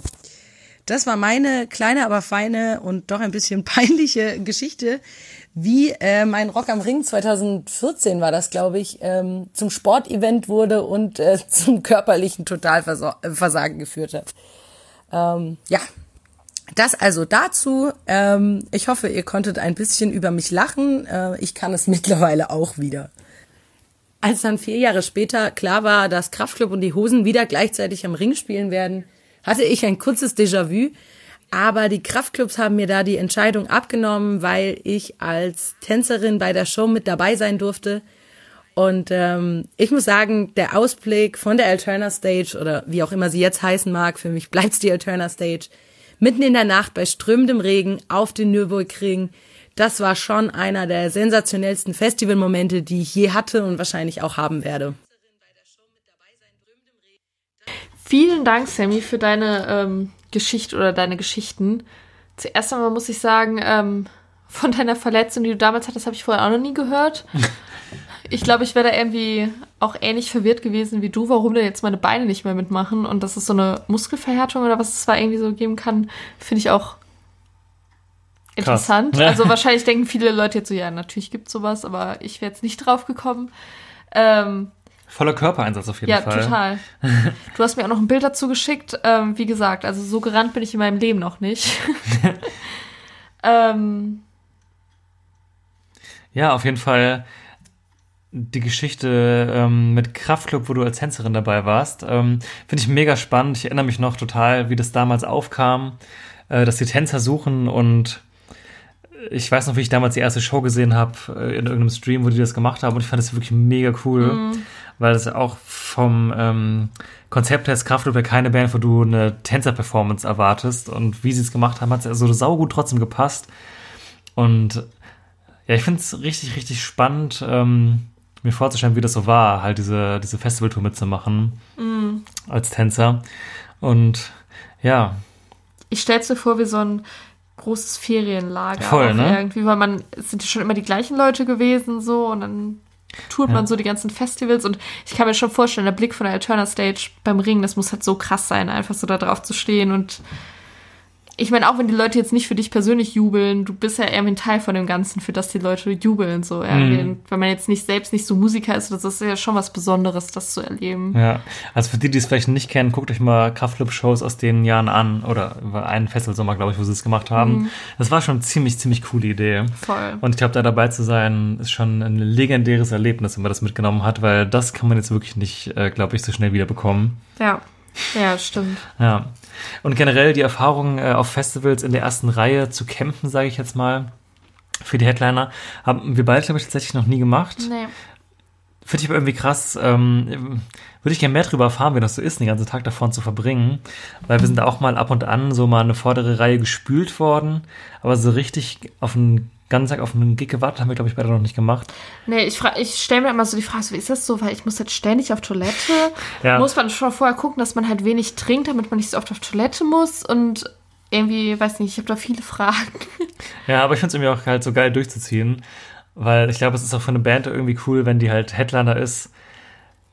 Der vordere Bereich des Publikums ist ja auch der, den du dann am meisten wahrnimmst. So, ich meine, ab einer bestimmten Menschenmenge bekommst du einfach nichts mehr mit ab da hinten so. Und wenn halt ganz vorne da halt wirklich deine Fans sind, macht das glaube ich auch extrem viel aus für die Künstler so. So ganz allgemein. Aber ich stelle mir das irgendwie immer so ein bisschen so vor als Mensch in der ersten Reihe, weil man kennt ja so die Bilder aus irgendwelchen Mitschnitten und so. Das sieht immer aus, als ob man todesgequetscht wird einfach. Und deswegen hatte ich immer so ein bisschen das Gefühl, so ich muss das gar nicht so und ich bin lieber, sag ich mal, so fünfte bis zehnte Reihe, also ganz, ganz weit vorne, weil ich immer dann, weil es immer so aussieht, als ob man halt einfach so todesgequetscht wird. Auch so bei Rockbands, jetzt nicht nur bei Popstars. Und ich frage mich, ob das wirklich so ist oder ob es einfach nur so, so aussieht. Wir haben, wir, haben, wir haben so viele Rückfragen. Ja, scheiße, ne? Kann uns jetzt halt auch keiner auf die Schnelle beantworten. Ja, okay, wir klemmen uns dahinter, um das herauszufinden. Aber witzigerweise wussten wir damals ähm, schon, dass eben ähm, Sammy bei dieser Show als Tänzerin dabei ist, eben aus dem Festivals United Forum, weil wir das da mitverfolgt hatten. Und wir haben auf jeden Fall mehrere Kraftclub-Shows und Streams in dem Jahr gesehen. Und ich weiß noch, dass wir mehrmals so waren, so, ah, da war sie. Immer am roten Bandana erkannt. Genau, weil, Ja, ja, stimmt. Das ist mir dann auch wieder eingefallen, dass wir das ja damals sogar gesehen haben, dass du Ja. dabei gewesen bist. stimmt. Ja, deswegen liebe Grüße auch an der Stelle an das Festivals United Forum. Ähm, ja, da haben wir später noch, noch eine andere Geschichte von einem weiteren User aus dem Forum. Das schon mal vorweggenommen. Ich würde aber sagen, das ist eine ganz gute Überleitung, weil Thema Kraftclub haben wir auch noch eine unserer li- allerliebsten Festivalgeschichten, glaube ich. Ja, definitiv. Definitiv, ja. Äh, und zwar aus dem Jahr, wo wir auf dem Kosmonaut Festival waren. Genau, ich glaube, die Geschichte haben wir damals wahrscheinlich auch schon mal erzählt, aber äh, ist ja auch schon ein bisschen her, das Ganze. Ähm, genau, wir waren beim Kosmonaut Festival in Chemnitz am Stausee Rabenstein. Rabenstein, ne? Genau. Äh, das erste Mal auch da, dort gewesen damals und ähm, 2017 übrigens. 2017, genau. Wir haben dort einen ersten schönen Tag verbracht mit Konzerten. Also es war ja so Anreise und direkt am selben Tag sind die ersten Konzerte gewesen. Und dann die erste Nacht verbracht und es war eigentlich alles ganz entspannt. Der Zeltplatz war äh, super entspannt und nah am Festivalgelände und alles war cool. Und wir haben geschlafen und irgendwann sind wir so ein bisschen wach geworden. Aber nicht einfach so, sondern weil es halt so laut war. Und wir dachten uns, also zumindest ich dachte in dem Moment, Eieiei. Hier gibt es anscheinend viele Kraftclub-Fans, die sehr, sehr laut Kraftclub-Lieder hören. Ja. Sehr, sehr laut. Sehr, sehr laut. Und sehr, das- sehr früh morgens. Genau, es war, glaube ich, kurz vor sieben. Ähm, wann geht man auf dem Festival ins Bett? Halt nicht so früh, also sagen wir mal so. Normalerweise sage ich immer, ab sechs, Stunden, ab sechs Stunden Schlaf kann ich funktionieren. Die habe ich zu dem Moment noch nicht gehabt. Was für ein Mensch hört denn morgens um 7 Uhr Kraftclub Live-Versionen Ja, auf diesem Campingplatz? So, wer wer bist du? Ja, Und irgendwann merkte ich aber so, Moment, ja. hier stimmt was nicht. Also, Und Max und ich sind parallel beide halt so ein bisschen wach geworden, haben aber erstmal so halt so, so gar nichts gesagt, weil wir uns dachten so, ja, was soll der Scheiß, wir pennen einfach weiter. Und ich weiß gar nicht mehr genau, wie die Situation war. Irgendwann haben wir uns so angeguckt. sag mal, ist das live? Oder? Ja, irgendwie du meintest so, jetzt ist, ist das Kraftclub live? Also so, so ganz seltsam irgendwie so. Und dann, ich weiß nur, dass ich dann irgendwie so hochgeschreckt bin und auf einmal so dachte so, okay, fuck, das ist wahrscheinlich live. Weil ich habe auch so gehört, dass immer mehr so Leute um uns rum irgendwie so aufgestanden sind Ja, aus man hat gehört, dass- ja, genau. raus und so. Und man muss aber dazu wissen, wenn man nicht auf dem Kosmonaut war, der Campingplatz ist super nah am Gelände. Also man kann wirklich die Live-Shows auch vom Campingplatz hören. Und ich war in dem Augenblick auch noch der festen Überzeugung, dass die vielleicht auf der Hauptbühne einfach gerade spielen, die, die Tür schon aufgemacht haben und halt so dachten, so wäre voll der geile Gag und man lassen einfach alle Leute rein. Und dann kamen wir aber raus aus, dem, aus unserem Zelt und haben einfach gesehen, dass sie wirklich auf der, auf der Ladefläche eines kleinen, der kleinen PKWs standen Ja. und wirklich mit einer fahrenden Bühne über diesen Zeltplatz gefahren sind. Ja, ich weiß, ich bin als erstes halt so raus, bin wirklich so richtig so verballert da raus, so voll in Gammelklamotten, Haare zerzaust, so, hä, es geht hier, guck mich so um und sehe so diesen Wagen so in weiter Ferne und so ganz viele Leute schon so richtig drum am Feiern. Ich so, guck so ins Zelt, ich so, ach du Scheiße, Kraftclub spielen gerade hier. Und dann nur so irgendwelche Schuhe angezogen, beide so rausgekrochen und äh, wir haben halt auch recht nah am Weg gecampt und sind dann halt erstmal so quasi über die Parzelle einmal drüber an Zelten zur anderen Seite des Wegs und dann kam halt auch schon so der Wagen so angefahren und die Traube an Menschen wurde immer größer und größer und aus allen Zelten kamen so richtig verballerte Menschen raus. Ja, das scheinen auch wirklich Leute, die einfach nur so Zähne geputzt haben, so nebenher, während sie das angeguckt Ja. haben. Ich erinnere mich immer an diesen einen Menschen, der hatte in der einen Hand eine Zahnbürste, in der anderen Hand eine offene Dose Bier. Ich werde dieses Bild nie vergessen, wie dieser Typ da so stand und war so, Ja. Ja, danach haben sie das gleiche auch mit ähm, Casper und Materia gemacht, als Mhm. sie gerade angefangen haben, so ihre, ihr Doppelprojekt da rauszuhauen. Finde ich an- irgendwie eine geile Idee. Also die Uhrzeit ist halt schon echt unchristlich so, ne? Ja. Also sieben Uhr morgens auf dem Festival möchte ich eigentlich nicht geweckt werden. Aber es war schon irgendwie auch ein, also wie gesagt, das war irgendwie ein Highlight. Also Ja, ich denke echt super gern dran zurück. Es war super lustig. Vor allem an sich waren ja alle noch im Schlafmodus, aber dann irgendwie mit der Zeit haben es halt alle so gefeiert und um, um diesen Wagen rum, alle waren so am Springen und Ja. mitsingen und dann ist der Wagen noch genau an unserem Zelt so vorbei. Ich dachte so, Gott, jetzt muss die ganze Traube an unserem Zelt vorbei. Die stehen halt gleich bei uns quasi im Vorgarten. so gefühlt, aber es war halt saulustig. Es war einfach so richtig krass legendär. So, so von danach dachte man sich so, fuck, das ist gerade passiert? Ja, und da sind einfach irgendwann, wurde dann so eine Ausgang ausgemacht, aufgemacht, die sind halt so rausgefahren, haben so Schöss gesagt. Und dann war es auf einmal wieder ganz ruhig auf dem Gelände und alle, also wirklich diese tausende von Menschen standen da so, joa, was machen wir jetzt mit dem angefangenen Morgen so? Ich glaube, wir haben uns erstmal nochmal hingelegt, nochmal gepennt oder so, ne? Ich glaube glaub nicht, dass ich noch schlafen konnte, aber ich habe wir lagen auf Ja, jeden Fall wieder rum. gechillt. Ja. ja, das war schön. Danke dafür, Kraftclub. Ja. Rest in Peace Kosmonaut Festival ist ja vorbei. Ich Ja, meine, sie haben sich das beste Jahr ausgesucht, um aufzuhören, weil das wäre jetzt echt auch scheiße gewesen. Stell dir vor, die hätten so dieses Jahr die Endauflage geplant, dann hätte es nicht funktioniert und dann Das so, wäre oh. bitter gelaufen, ja. Naja. Aber ich glaube, das ist eigentlich eine meiner liebsten Geschichten, meine liebsten Festivalgeschichten. Ja, das war auf jeden Fall ein richtiger Moment. Ja. Und so, so richtig surreal. Ja. Auch sowas, was irgendwie, das kann nur beim Kosmonaut passieren. So auf einem normalen Festival wird es einfach nicht passieren. Das stimmt, ja. Ja, da merkst du halt, dass die Leute, die es halt veranstalten, auch, ne? Ja. Was das für Menschen sind. Hm. Generell große Liebe. Wir haben ja damals auch schon sehr viel dafür geschwärmt von dem Festival und es war wirklich sehr, sehr, sehr, sehr schön da. Dann würde ich sagen, schnappen wir uns doch noch eine weitere Einsendung. Genau, beziehungsweise mehrere Geschichten einer weiteren Einsendung. Genau, mehrere kurze. Genau, dann als nächstes haben wir den lieben Max. Max ist ein äh, Freund von uns, mit dem wir auch schon auf zwei Festivals war. Zwei Festivals? Ich habe nur eins. Nee, zwei. Wir waren Ich, beim es Hurricane. geht nicht um mich übrigens. Ja, äh, ja. Kleiner Gag. Wegen selber Genau. Namen und so. Äh, wir waren einmal beim Hurricane mit ihm und äh, beim Stadt ohne Meer, wenn man das erzählen Ah, möchte. ach so. Also sagen wir, sagen wir anderthalb Festivals. So. Ja. Genau, und äh, der ist auch ein regelmäßiger Festivalgänger und hat uns ein paar Geschichten zu erzählen. Hören wir einfach mal in die erste rein, würde ich sagen. Genau. Obertitel Dosenöffner. Ich finde es immer gut, vor zu sagen, worum es ungefähr geht und dann mich zu fragen, ob die Person, die das gerade hört, also du lieber Hörer, sich jetzt irgendwas darunter vorstellen kann, was jetzt passiert. Äh, die folgende Geschichte spielt auf dem Rocco del Schlacco letztes Jahr. Ähm, Kumpel und ich, wir saßen äh, einfach am Weg und dann kam ein junger Kerl vorbei und sagte so, äh, habt ihr eigentlich einen Dosenöffner? Kann ich mir den mal leihen? Und mein Kumpel sagt, ich beantworte dir die Frage, wenn du mir eine Kippe gibst. Und dann sagt der Typ, ja, das ist meine letzte, aber ich habe voll Hunger, also hier, hast du die Kippe. Dann hat er die Kippe genommen dann sagte der Typ so, und? Habt ihr einen Dosenöffner? Und mein Freund so, nein. und der Typ war voll fertig, aber der hat dann gesagt, oh ja, okay, schade und ist einfach gegangen. So, der wollte seine Zigarette nicht zurückhaben. Und wir haben uns halt übelst beömmelt und haben dann feierlich diese Zigarette geteilt. Wir hatten nämlich auch keine mehr, das war unsere letzte. Aber der Kerl ist einfach so traurig weggegangen und hat es aber einfach akzeptiert, dass er gerade dass er gerade voll verarscht wurde. Das war richtig schön. Also, tut mir jetzt noch leid, falls er das hört, so nächstes Jahr gibt's, gibt's eine Stange auf, auf uns. So. Ich hoffe für euch, dass er es nicht hört, weil wenn er eine Stange bekommt auf euren Nacken, ist natürlich auch hart. Ja. ähm, ja, aber ich finde es voll die kleine, saulustige Geschichte. Ich mag den irgendwie auch voll gerne, ich weiß auch nicht. Ah, dieser arme Mensch, einfach, der sich dann auch sich so dachte, ja, okay, ich wusste, worauf ich mich einlasse. Ich wollte nur wissen, ob sie einen haben. Was soll ich Ja. jetzt tun? Okay, ich gehe einfach. Ciao. Richtig krasses Opfer auch gebracht einfach. Aber Ja. man kennt's halt auch, ne? Ich weiß auch, wie oft wir schon auf Festivals rumgeeiert sind. Äh, Ich habe ja mit zwei, zwei Jahre wirklich gemacht auf mehreren Festivals, dass wir keine Luftpumpe mitgenommen haben und immer so waren, ja, irgendjemand hier wird ja schon eine Luftpumpe haben und Mhm. uns ja immer ausleihen mussten. Das Problem war nur, dass in einem dieser Jahre unsere Luft, eine der Luftmatratzen kaputt gegangen ist.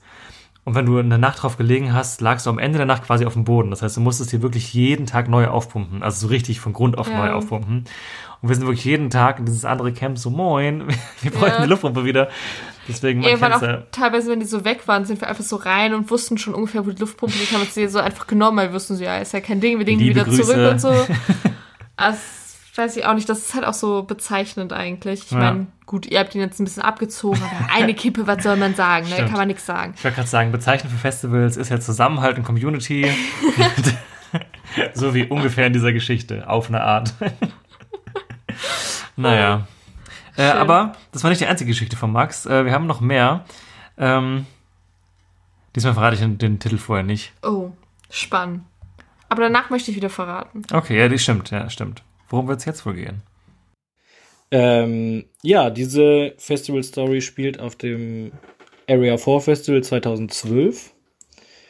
Äh, das war dieser Rekordsommer damals. Das war im, im August ultra heiß. Ich weiß nicht, ob man sich da vielleicht dran erinnert. Also ich habe es lange nicht mehr so heiß erlebt auf Festivals. Ähm, und wir haben in der Nähe von der Wasserstelle gecampt, was ziemlich schlau war, weil wir dann immer gut an Wasser rangekommen sind. Auf jeden Fall konntest du in dem Jahr, egal zu welcher Tages- und Nachtzeit, nicht zu dieser Wasserstelle gehen, ohne komplett nass gemacht zu werden. Es ging dann so, dass die äh, Menschen, die da waren, wenn sie gesehen haben, dass du trocken bist, einfach alle mega laut gerufen haben, trocken, trocken. Und dann wurdest du von allen Seiten komplett nass gemacht. Ähm, und es hat ungefähr zehn Minuten gedauert, bis man da sein, sein Wasser auffüllen konnte, weil man immer wieder haben Leute so einen Countdown gemacht und bei null ähm, mussten dann alle Leute ihr Wasser über den Kopf ausschütten und alle anderen nass machen. Also es war quasi eine ewig lange Wasserschlacht, die wir da dann erlebt haben, die wir uns dann immer auch vom Campingplatz angeguckt haben. Ja, ziemlich funny. Also da bin ich auch ganz wenig auf Konzerte gegangen, weil es einfach viel zu heiß war. Nur erst, wenn die Sonne untergegangen ist, hast du es irgendwie halbwegs ausgehalten, wenn du nicht unter deinem Pavillon warst. Ja, ein bisschen anders als beim, was war das, Hurricane, was immer so oft unter Wasser steht, gell? Scheiß Festival. Ey. Was ein Diss auch einfach. Ähm, ich kann es mir richtig vorstellen, wie alle so rufen, trocken, trocken.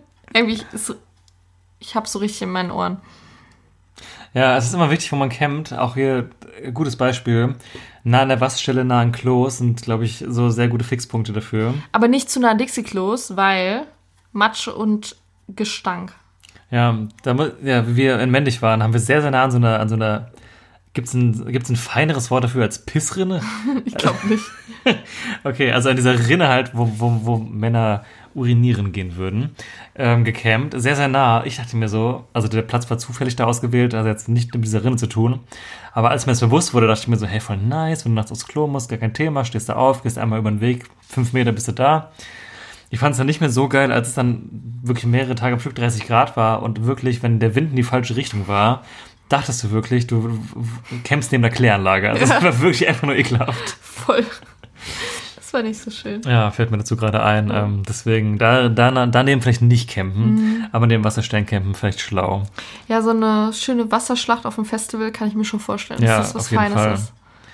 Das ist, glaube ich, auch die einzige Gelegenheit in meinem Leben, wo ich mich einfach gerne von oben und mit Wasser begieße und es gut finde. Ja. Auch das die ganze Zeit beobachten zu können, stelle ich mir Ja. auch geil vor. Ja, stimmt. Weil gerade so beim Camping, das kennt ja, glaube ich, jeder. So, man setzt sich so im Stuhl irgendwie an den Wegesrand und hofft einfach, dass irgendwas passiert, was einem unterhält. So. Und es passiert natürlich auch immer. Aber wenn man dann sowas hat, finde ich gut. Ja.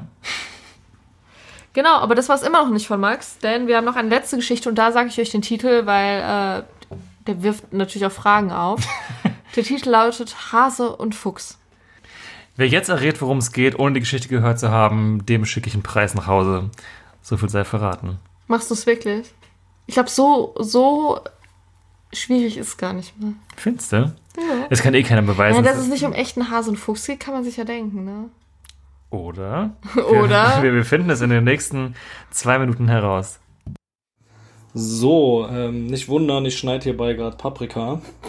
Ähm, also meine so eigentlich meine Lieblingsfestival-Story spielt vor zehn Jahren äh, auf dem Area 4 damals. 2010 tatsächlich. War mein erstes Festival. Ähm, für meine ganze Truppe war es das erste Festival. Und wir hatten natürlich noch gar keinen Plan, wie das so abläuft. Und. Oh, das ist ziemlich laut. Ich glaube, ich mache das lieber nicht. ähm, genau, am, ich glaube, am zweiten Tag oder so saßen wir halt, wie man das so macht, auf dem Campingstuhl am Gang, am Weg. Und äh, haben mal die Leute beobachtet, die so vorbeigekommen sind. Und dann kam irgendwann so ein Typ vorbei und der hatte so ein, ähm, so ein Onesie, so ein Tierkostüm an. Und ich kannte das vorher gar nicht, dass da Leute auf Festivals mit so Dingern rumlaufen. Ich glaube, zu dem Zeitpunkt war das auch noch gar nicht so, ähm, so trendy, wie das heute ist. Und auf jeden Fall kam so ein Typ in so einem Kostüm, der war als Hase verkleidet.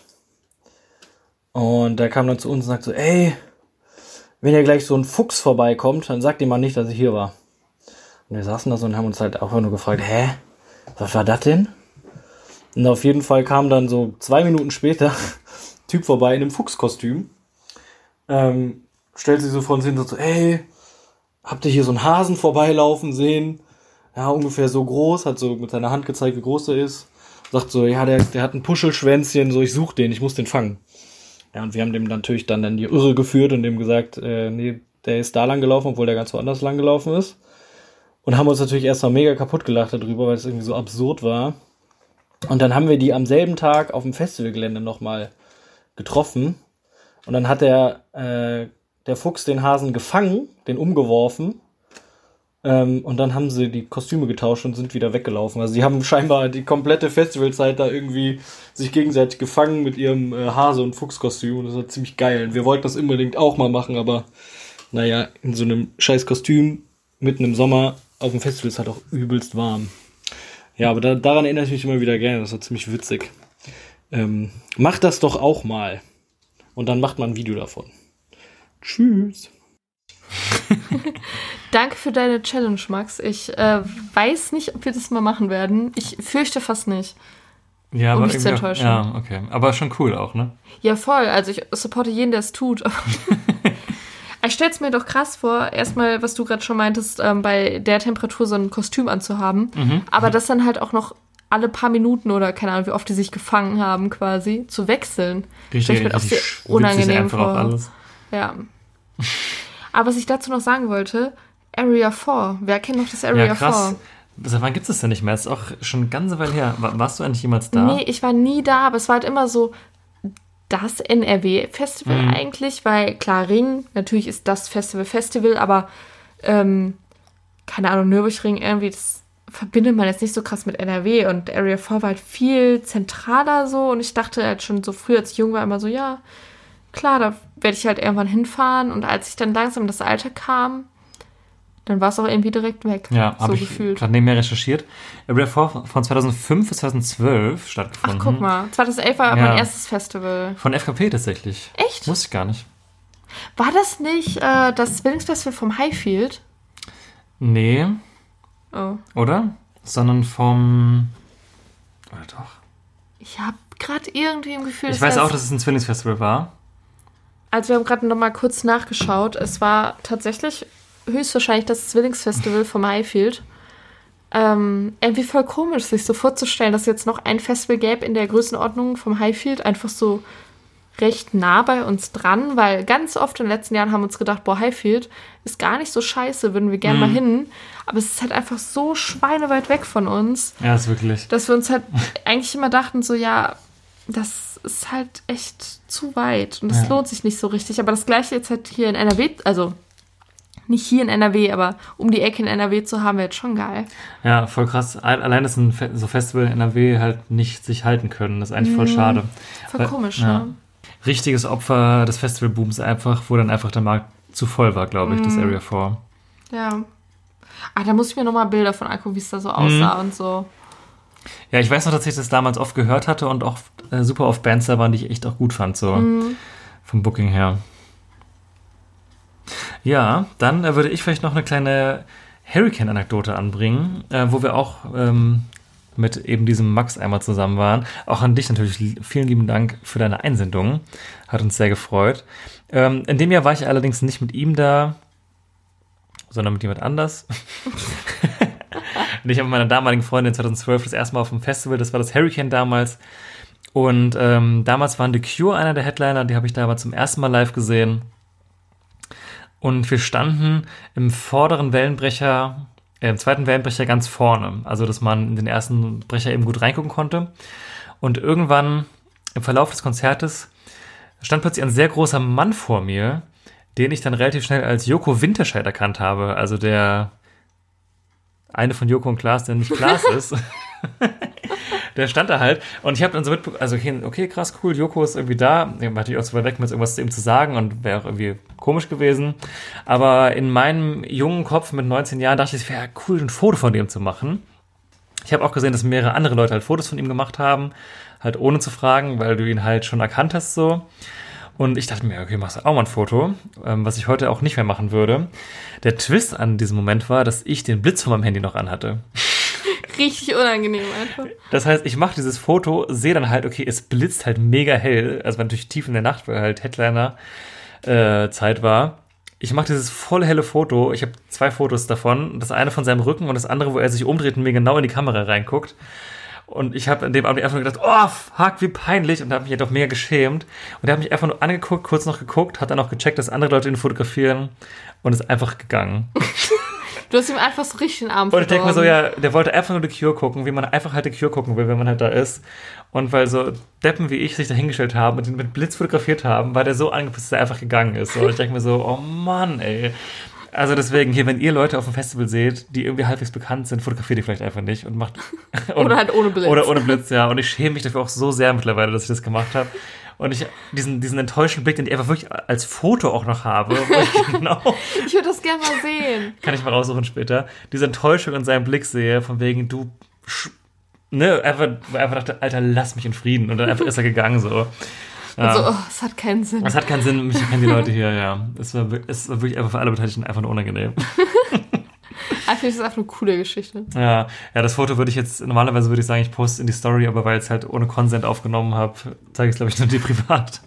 Ja, es ist mir auf jeden Fall ultra unangenehm im Nachhinein, dass ich das gemacht habe. Bestimmt ist das auch so ein richtig shitty Foto mit so einer richtig gammeligen Qualität, weil es halt auch schon echt lange Ja, klar, her ist. vor acht Jahren hatte ich jetzt nicht so das Mörderhandy, so, also, wie das halt damals so war, von Fotos im Dunkeln. Wobei dadurch, dass der Blitz einfach ging, es halt eigentlich. Ja, Ich glaube, vielleicht habe ich sogar eine Digicam damals benutzt. Oh, ich geil, 2012 Digicam. hatte ich auch schon eine Digicam einfach. Ich bin damals früher immer mit Digicams auf Festivals Ja, gefahren. hier, da war ich hier Paris Hilton, der Paparazzi da.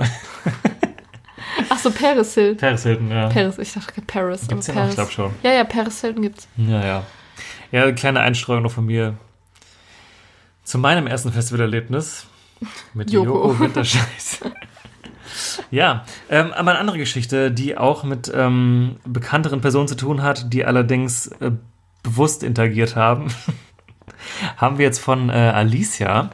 Ähm, die war uns bekannt als Leoniden Ultra. Vielleicht kennt der, der eine oder andere diese Gruppierung.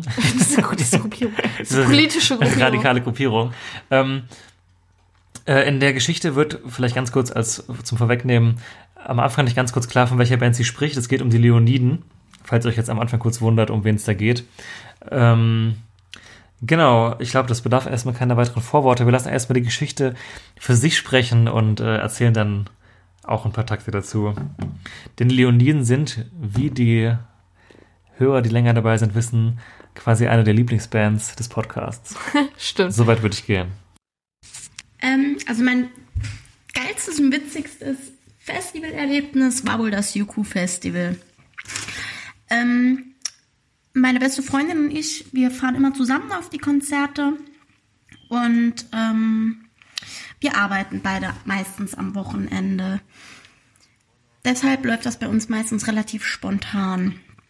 Das hat sich damals so ergeben, dass donnerstags morgens äh, habe ich das Wochenende frei bekommen und da wird natürlich direkt geguckt, wo spielt die Lieblingsband und äh, wer kann mit. Und das war dann halt direkt so, oh, die Lieblingsband spielt samstags in Kelheim. Ah ja, voll easy, fahren wir hin. Das war dann halt so, dass meine beste Freundin Daphne sagte, ja, sie muss Samstag noch bis zwei arbeiten. Und ich so, ja, okay, dann fahren wir halt erst mittags um zwei, halb drei. Dann haben wir gesagt, dann schlafen wir einfach, holen wir uns dort ein billiges Hotel oder zelten dort, wir gucken einfach. Alles klar, das, dann haben wir uns noch äh, um Tickets gekümmert, da haben wir zum Glück Gästeliste bekommen. Und dann war die Sache für uns gegessen. Dann haben wir nach so einer Stunde, zwei, haben wir mal gesagt, ja komm, wir gucken mal, wo Kelheim liegt. Da hat sich dann rausgestellt, dass das 500 Kilometer entfernt ist. Ähm, dann habe ich gesagt, okay, wenn wir da mittags um zwei losfahren, ist vielleicht ein bisschen knapp. Fahren wir morgens. Das ging aber bei ihr nicht. Habe ich gesagt, gut, dann fahre ich alleine. Also bin ich samstags morgens allein nach Kelheim gefahren in Kelheim angekommen, bin ich erstmal total erschrocken, weil der Festivalplatz so klein war. Das war, glaube ich, wirklich das kleinste Festival, auf dem ich jemals war.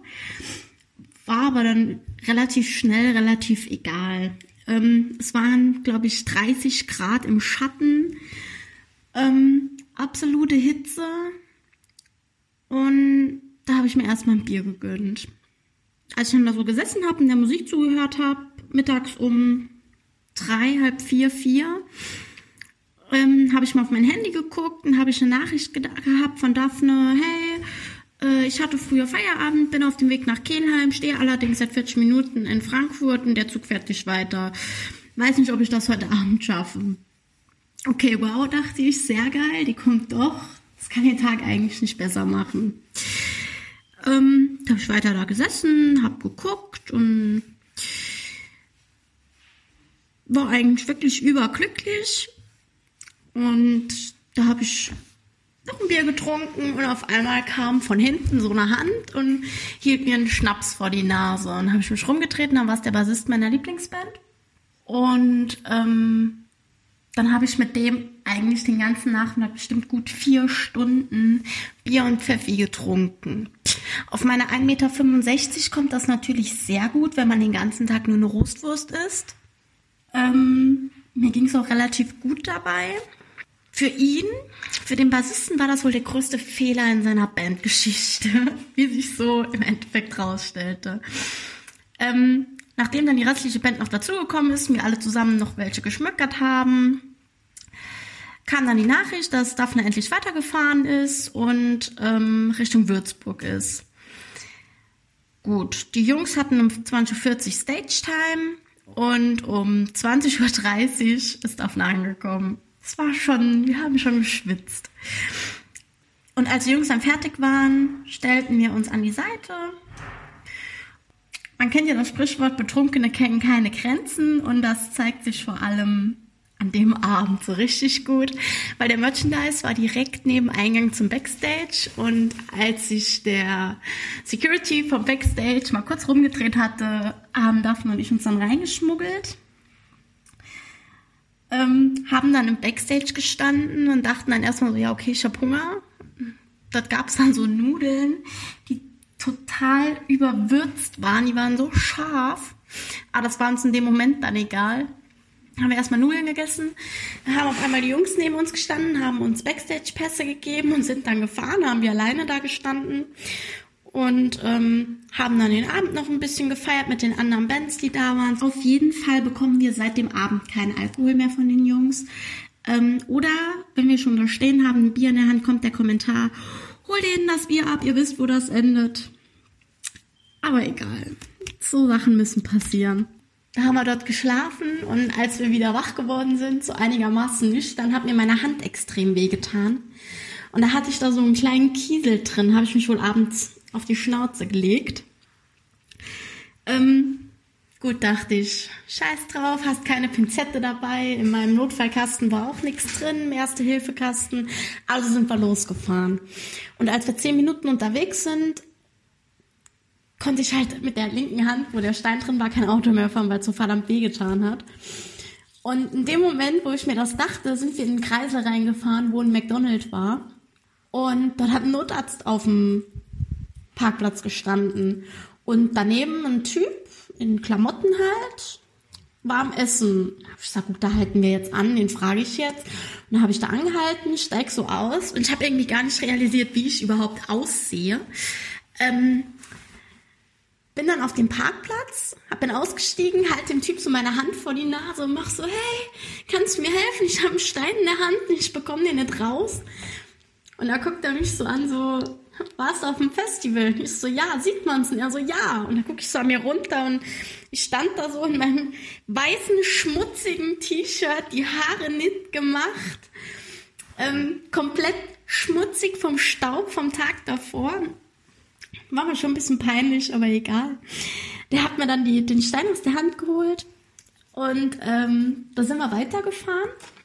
Was wir nicht wussten war, dass dieser Sonntag der letzte Tag der Sommerferien in Bayern war, was bedeutete, dass wir 500 Kilometer gefühlt im Stau standen. Wir haben eine, also wir hatten eine Strecke von circa sechs Stunden, sind 13 Stunden gefahren und haben gefühlt 14 davon die Egerländer Musikanten und sämtliche andere Blasmusik gehört. Ähm, ja, das war unser, unser Yuku-Festival. Also, das ist in Erinnerung geblieben, wir sind in Erinnerung geblieben und das war wirklich witzig. Ja, ich sag mal so, die Heimreise mit dem langen Stau, die hätte ich nicht gern gehabt. Die Hölle, Hölle, wirklich. Ich Ja. kann mir das gar nicht vorstellen, so lange im Stau zu stehen. Ich glaube, ich würde irgendwann bekloppt werden. Ja, aber ich glaube, der Tag vorher klang irgendwie so, als wäre es wert gewesen. Stimmt.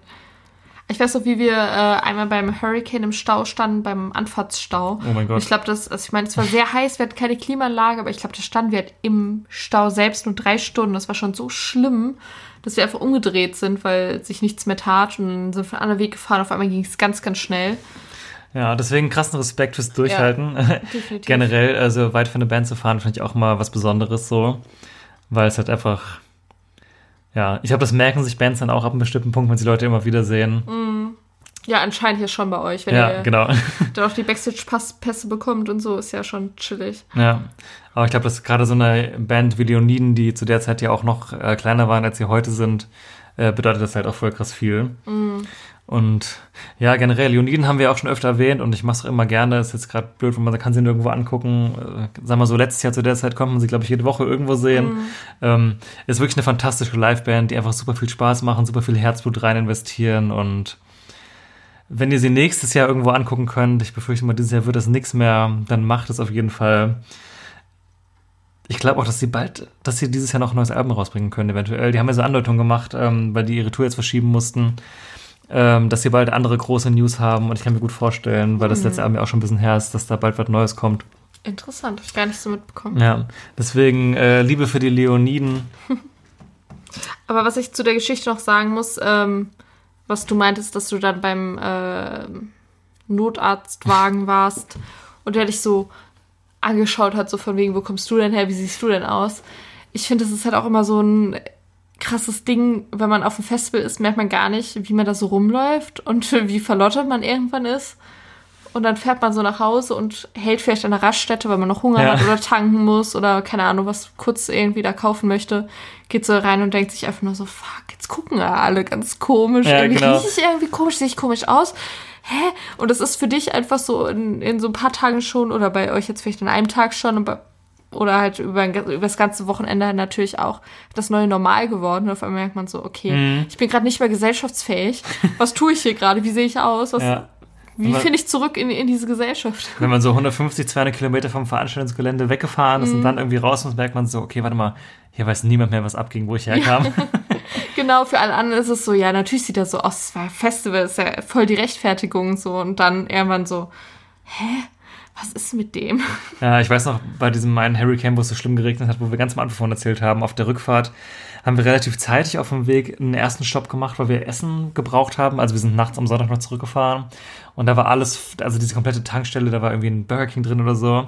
Und der war, also es war nur, es war quasi Festival auch da, weil es waren nur Leute, die da waren auf dem Festival.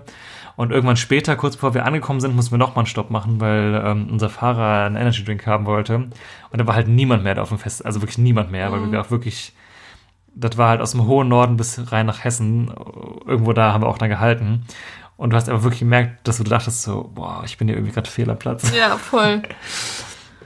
Ja, aber wo ich gerade auch drauf kam, ähm, auch nicht nochmal vielen, vielen Dank für die Einsendung. Aber apropos Trinken mit äh, Bandmitgliedern. Die Geschichte haben wir auch, glaube ich, schon mal erzählt. Also haben wir definitiv schon mal erzählt. Ähm, von Monchi und gemeinsamen Trinken auf dem Hurricane-Gelände, weil wir die Geschichte gerne beschreiben als die verrückten 15 Minuten. ähm, die, die verrückten 15 Minuten fing, glaube ich, auch tatsächlich damit an. Ich glaube auch, ja. Wenn man schon mal auf dem Hurricane-Gelände war am Eichenring, dann kennt ihr vielleicht diese, diese A-Tribüne links an der Seite, also die jetzt nichts mit der Tribüne zu tun hat wie beim Ring, sondern es sind halt mehr so wie in einem Kreisliga-Fußballstadion, so an so einem Hügel halt so Sitzplätze, Mhm, wo man ganz gut einfach Da mal chillen kann. Das ist ja sonst so ein, so ein Motorradra Motorradrennkurs, ja. Rennring, Ist, ja, deswegen Eichenring. Genau.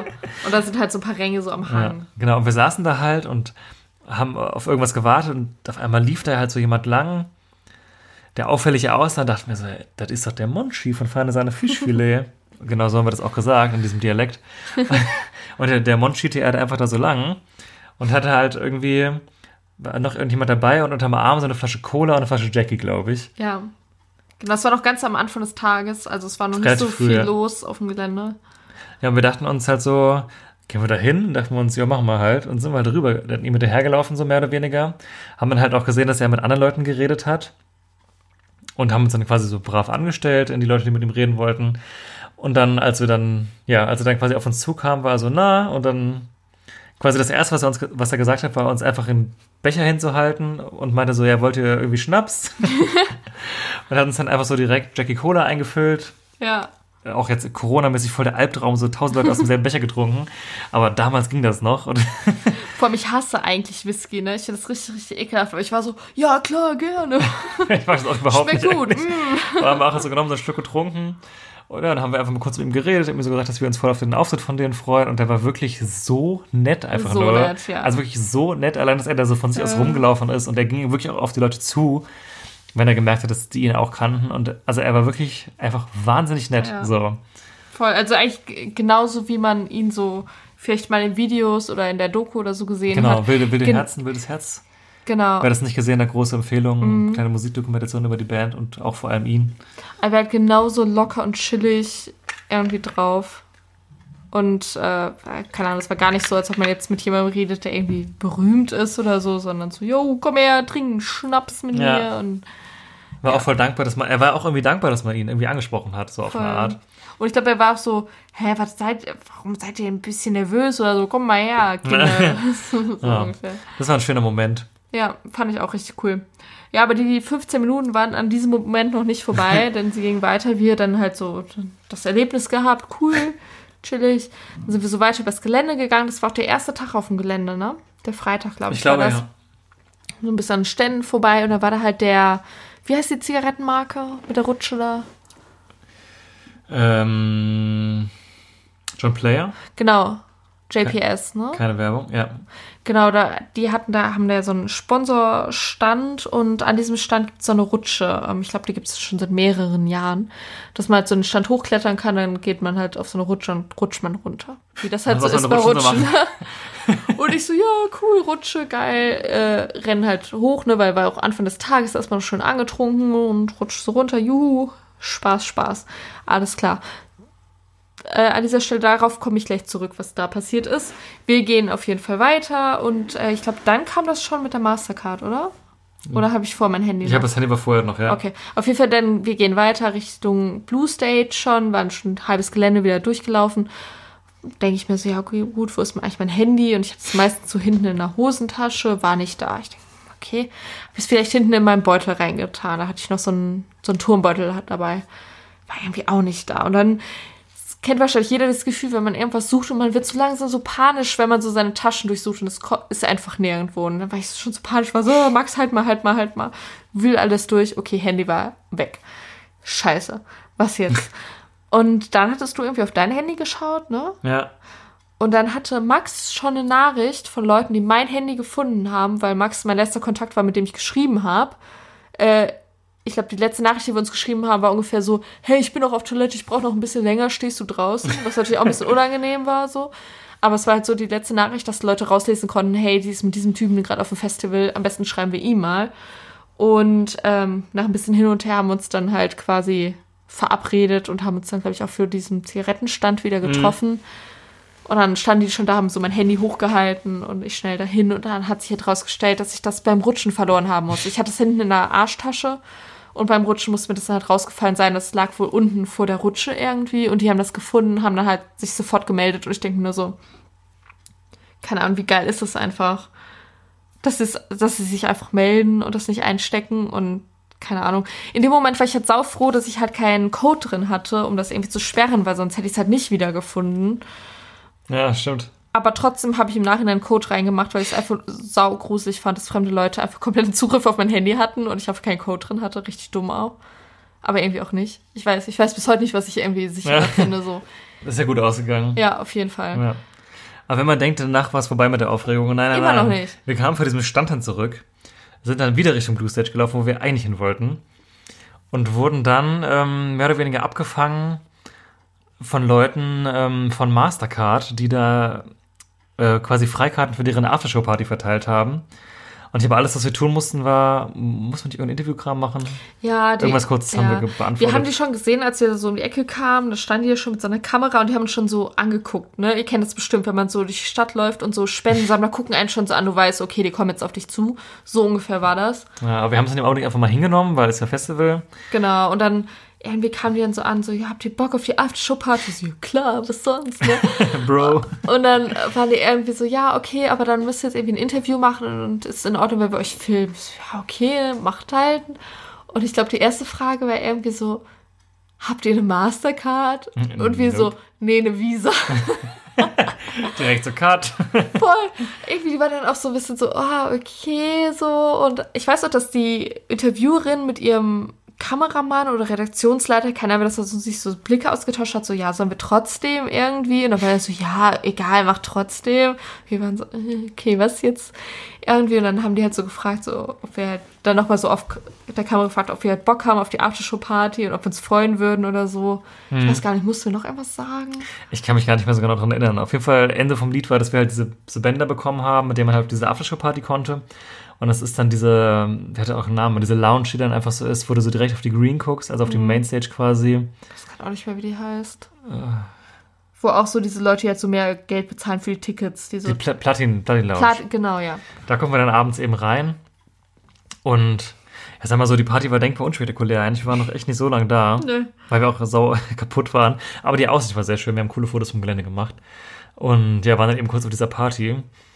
Aber irgendwie alles weiter daran war so wild irgendwie. Also ich weiß auch nicht. In dieser Zeit ist so viel passiert. Und es ist halt alles, in, also es ist voll die lange Geschichte. Die dauert fast so lange, die zu erzählen, wie sie Ja, ist zu wirklich. erleben. Aber das ist halt wirklich 15, 20 Minuten Ja. oder so. Wer diesen Weg halt. kennt, wir sind wirklich einfach nur von diesem Gelände ganz links in die Mitte vom Gelände gelaufen und auf diesem Weg ist das alles passiert. Ja.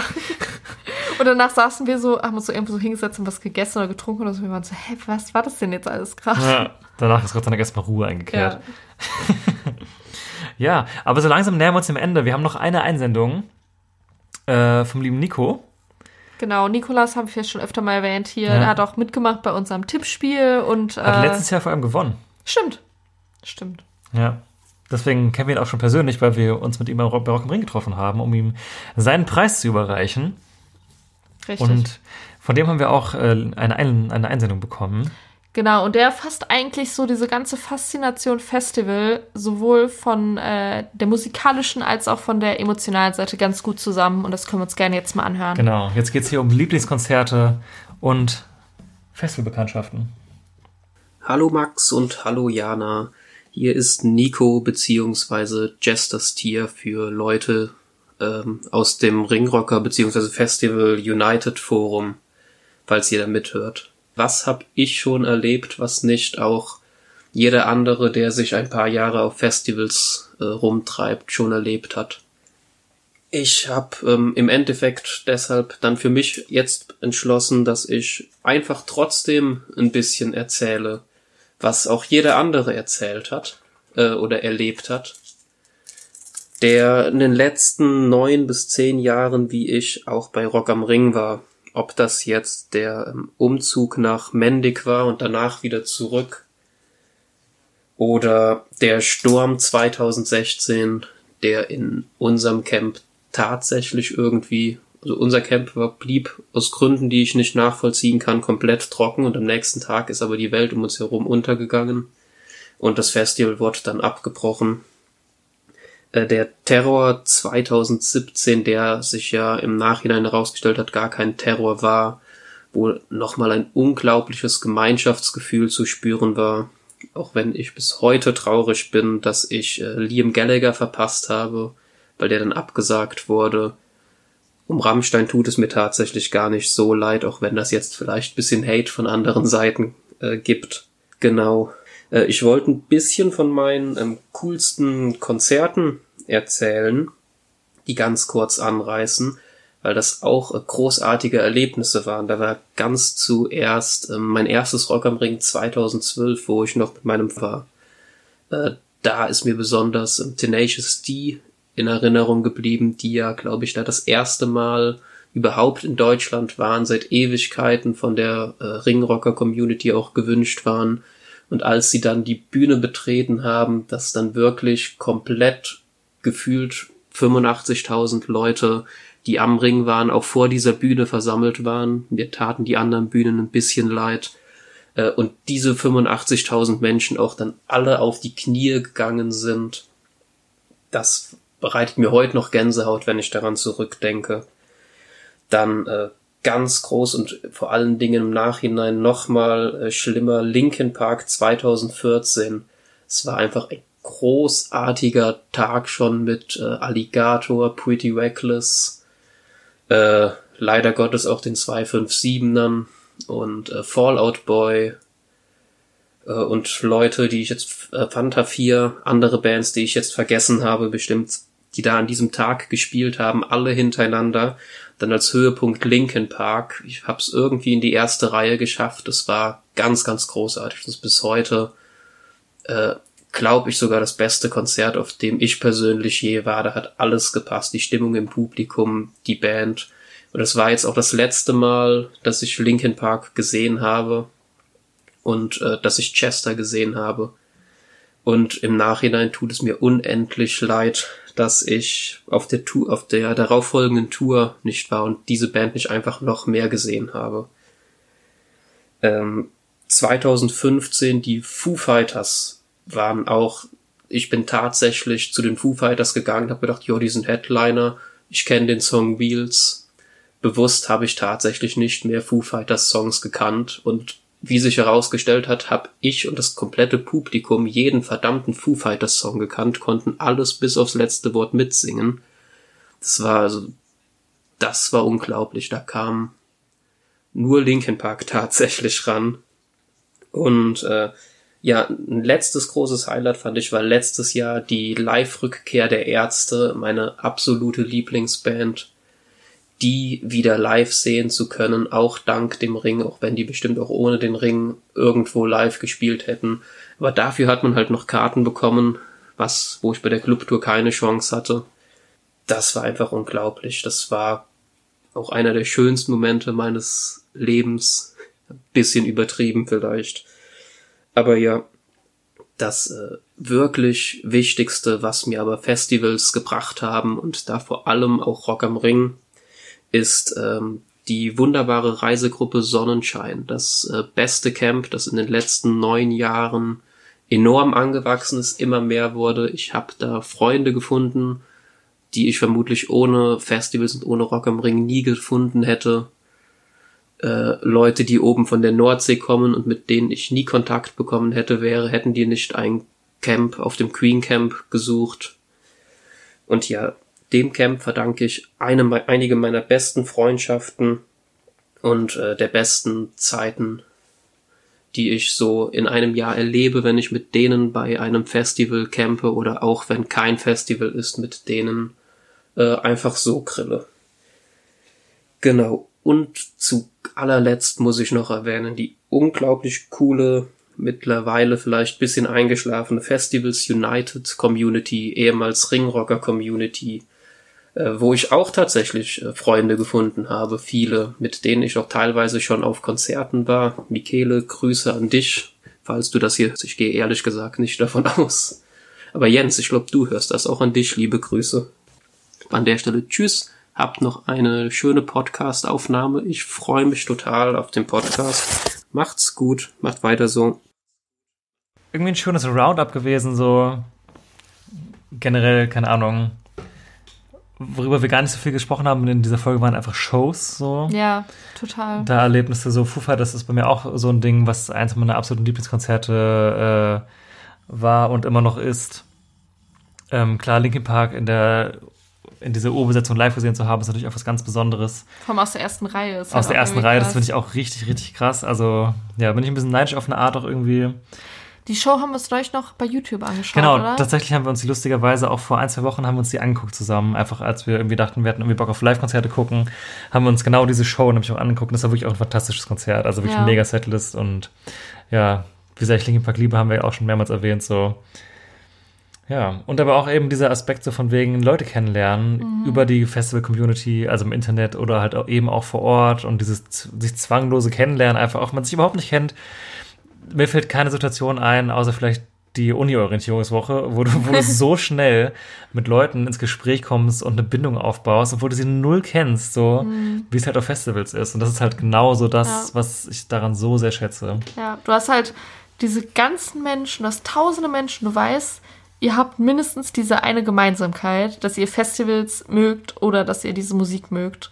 Und ich glaube, diese eine Gemeinsamkeit, die man mindestens hat, bricht schon so viele ähm, Vorbehalte, die man vielleicht im Mhm. realen Leben gegenüber Fremden hätte, weil man weiß, okay, wir haben diese Gemeinsamkeit. Das heißt, wir haben irgendwie eine Basis, wir können reden und daraus entwickeln sich dann halt Freundschaften oder sowas. Und das ist halt irgendwie so das ganz Besondere an dieser ganzen Sache.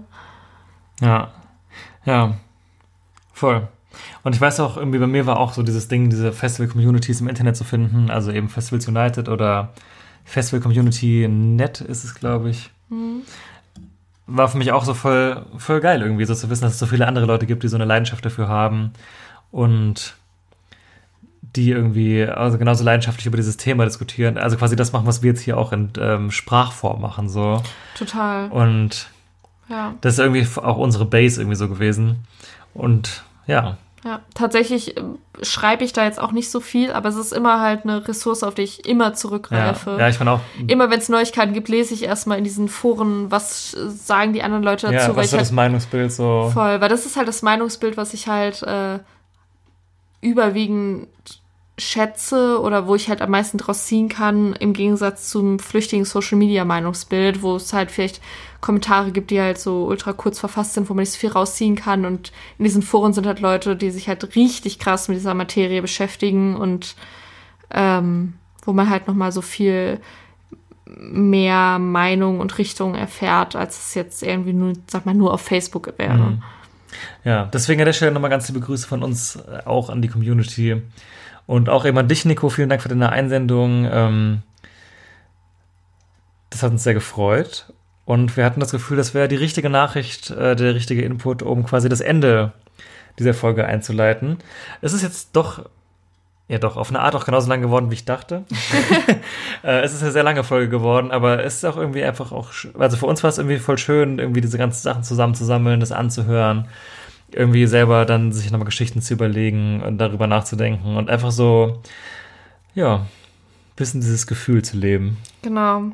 Wir hoffen, dass ihr auch ein bisschen dieses Gefühl hattet oder ein paar Stories gehört habt und dann auch an eigene Geschichten gedacht habt ähm, und ja, so ein bisschen in Erinnerung schwelgen konntet an diese ganze Zeit und euch vor allem ganz viel Vorfreude machen könnt auf nächstes Jahr und ja, es wird alles wieder hoffentlich passieren Davon gehe ich doch mal aus.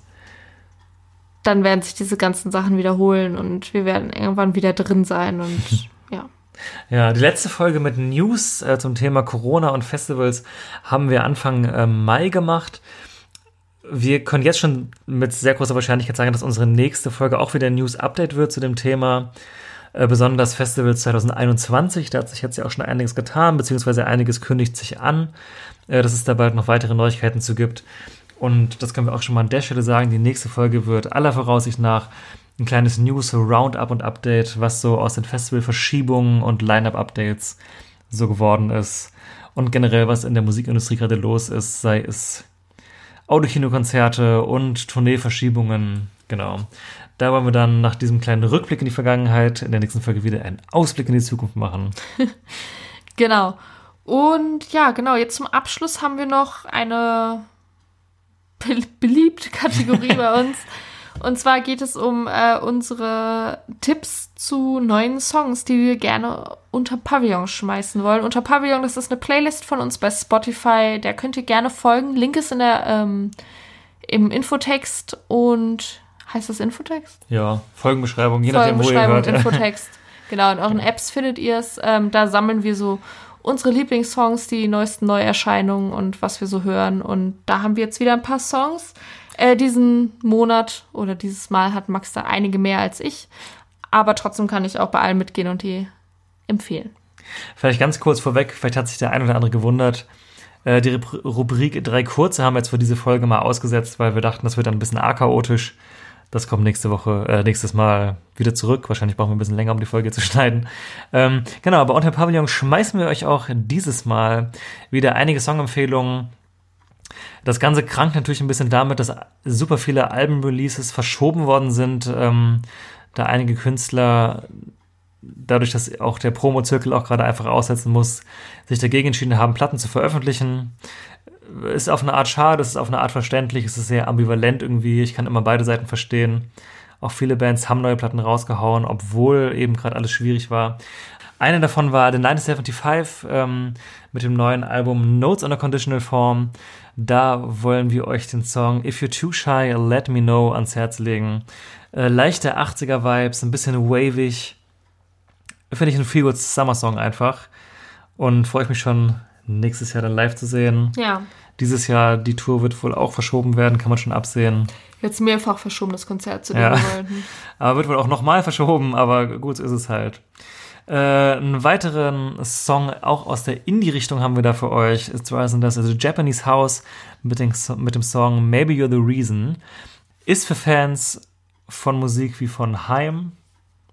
Und ja, auch für mich so ein bisschen vielgutmäßiger Song, deswegen habe ich die beiden gerade mal zusammengefasst. Klingt nach Sommer in meinen Ohren. Komme ich auch noch mal einen raus, dann kannst du auch noch mal einen machen. Sorry, leider sind die Empfehlungen heute weitestgehend von mir. Ich hoffe, das stört euch nicht. Äh, wir haben noch einen Song von den Editors. Die haben nämlich eine Compilation rausgebracht mit unveröffentlichten Songs und ähm, ja, quasi Demos, die es damals nicht auf Alben geschafft haben. Und einer dieser Songs war Heads and Backs, der soundmäßig sich vor allem an die ersten beiden Editors-Alben anknüpft, die Anfang der 2000er rauskamen. Äh, deswegen für Leute, die vor allem da ihre Hochzeit mit den Editors hatten, eine große Empfehlung, der Song auch unter dem Pavillon Editors mit Heads and Backs. So, und dann kommen wir zu meiner Empfehlung. Äh, die eine, die ich habe, ist aber auch gleichzeitig Max' Empfehlung. Und zwar äh, hat Finn Kliman sein neues Album rausgebracht. Das zweite Album, ähm, das trägt den Titel Pop.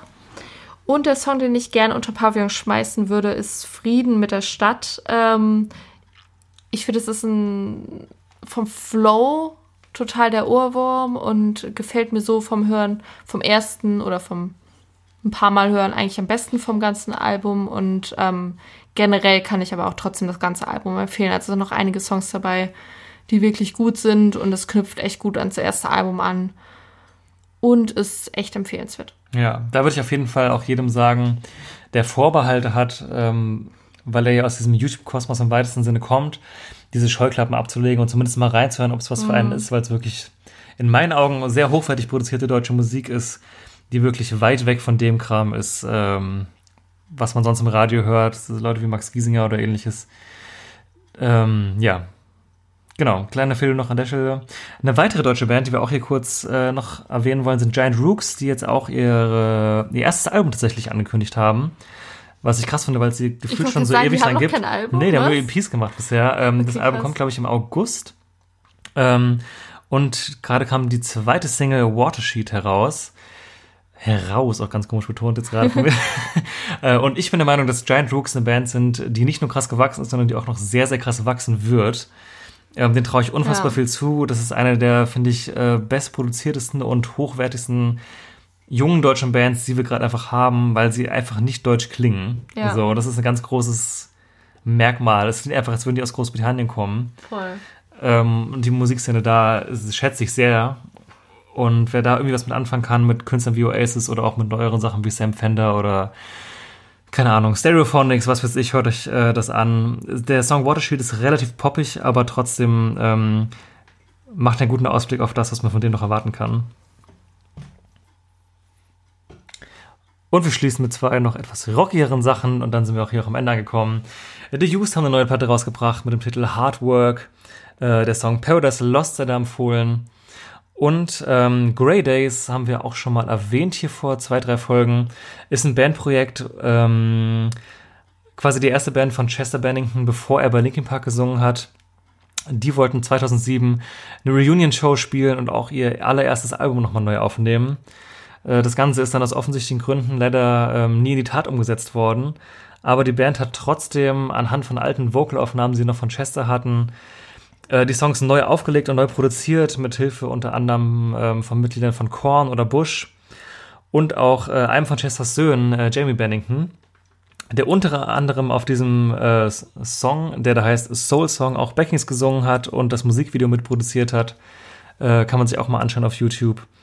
Genau, und dieser Song, Soul Song, wird ja auch noch in der Pavillon geschmissen. Das Album von der Band kommt Ende Juni raus.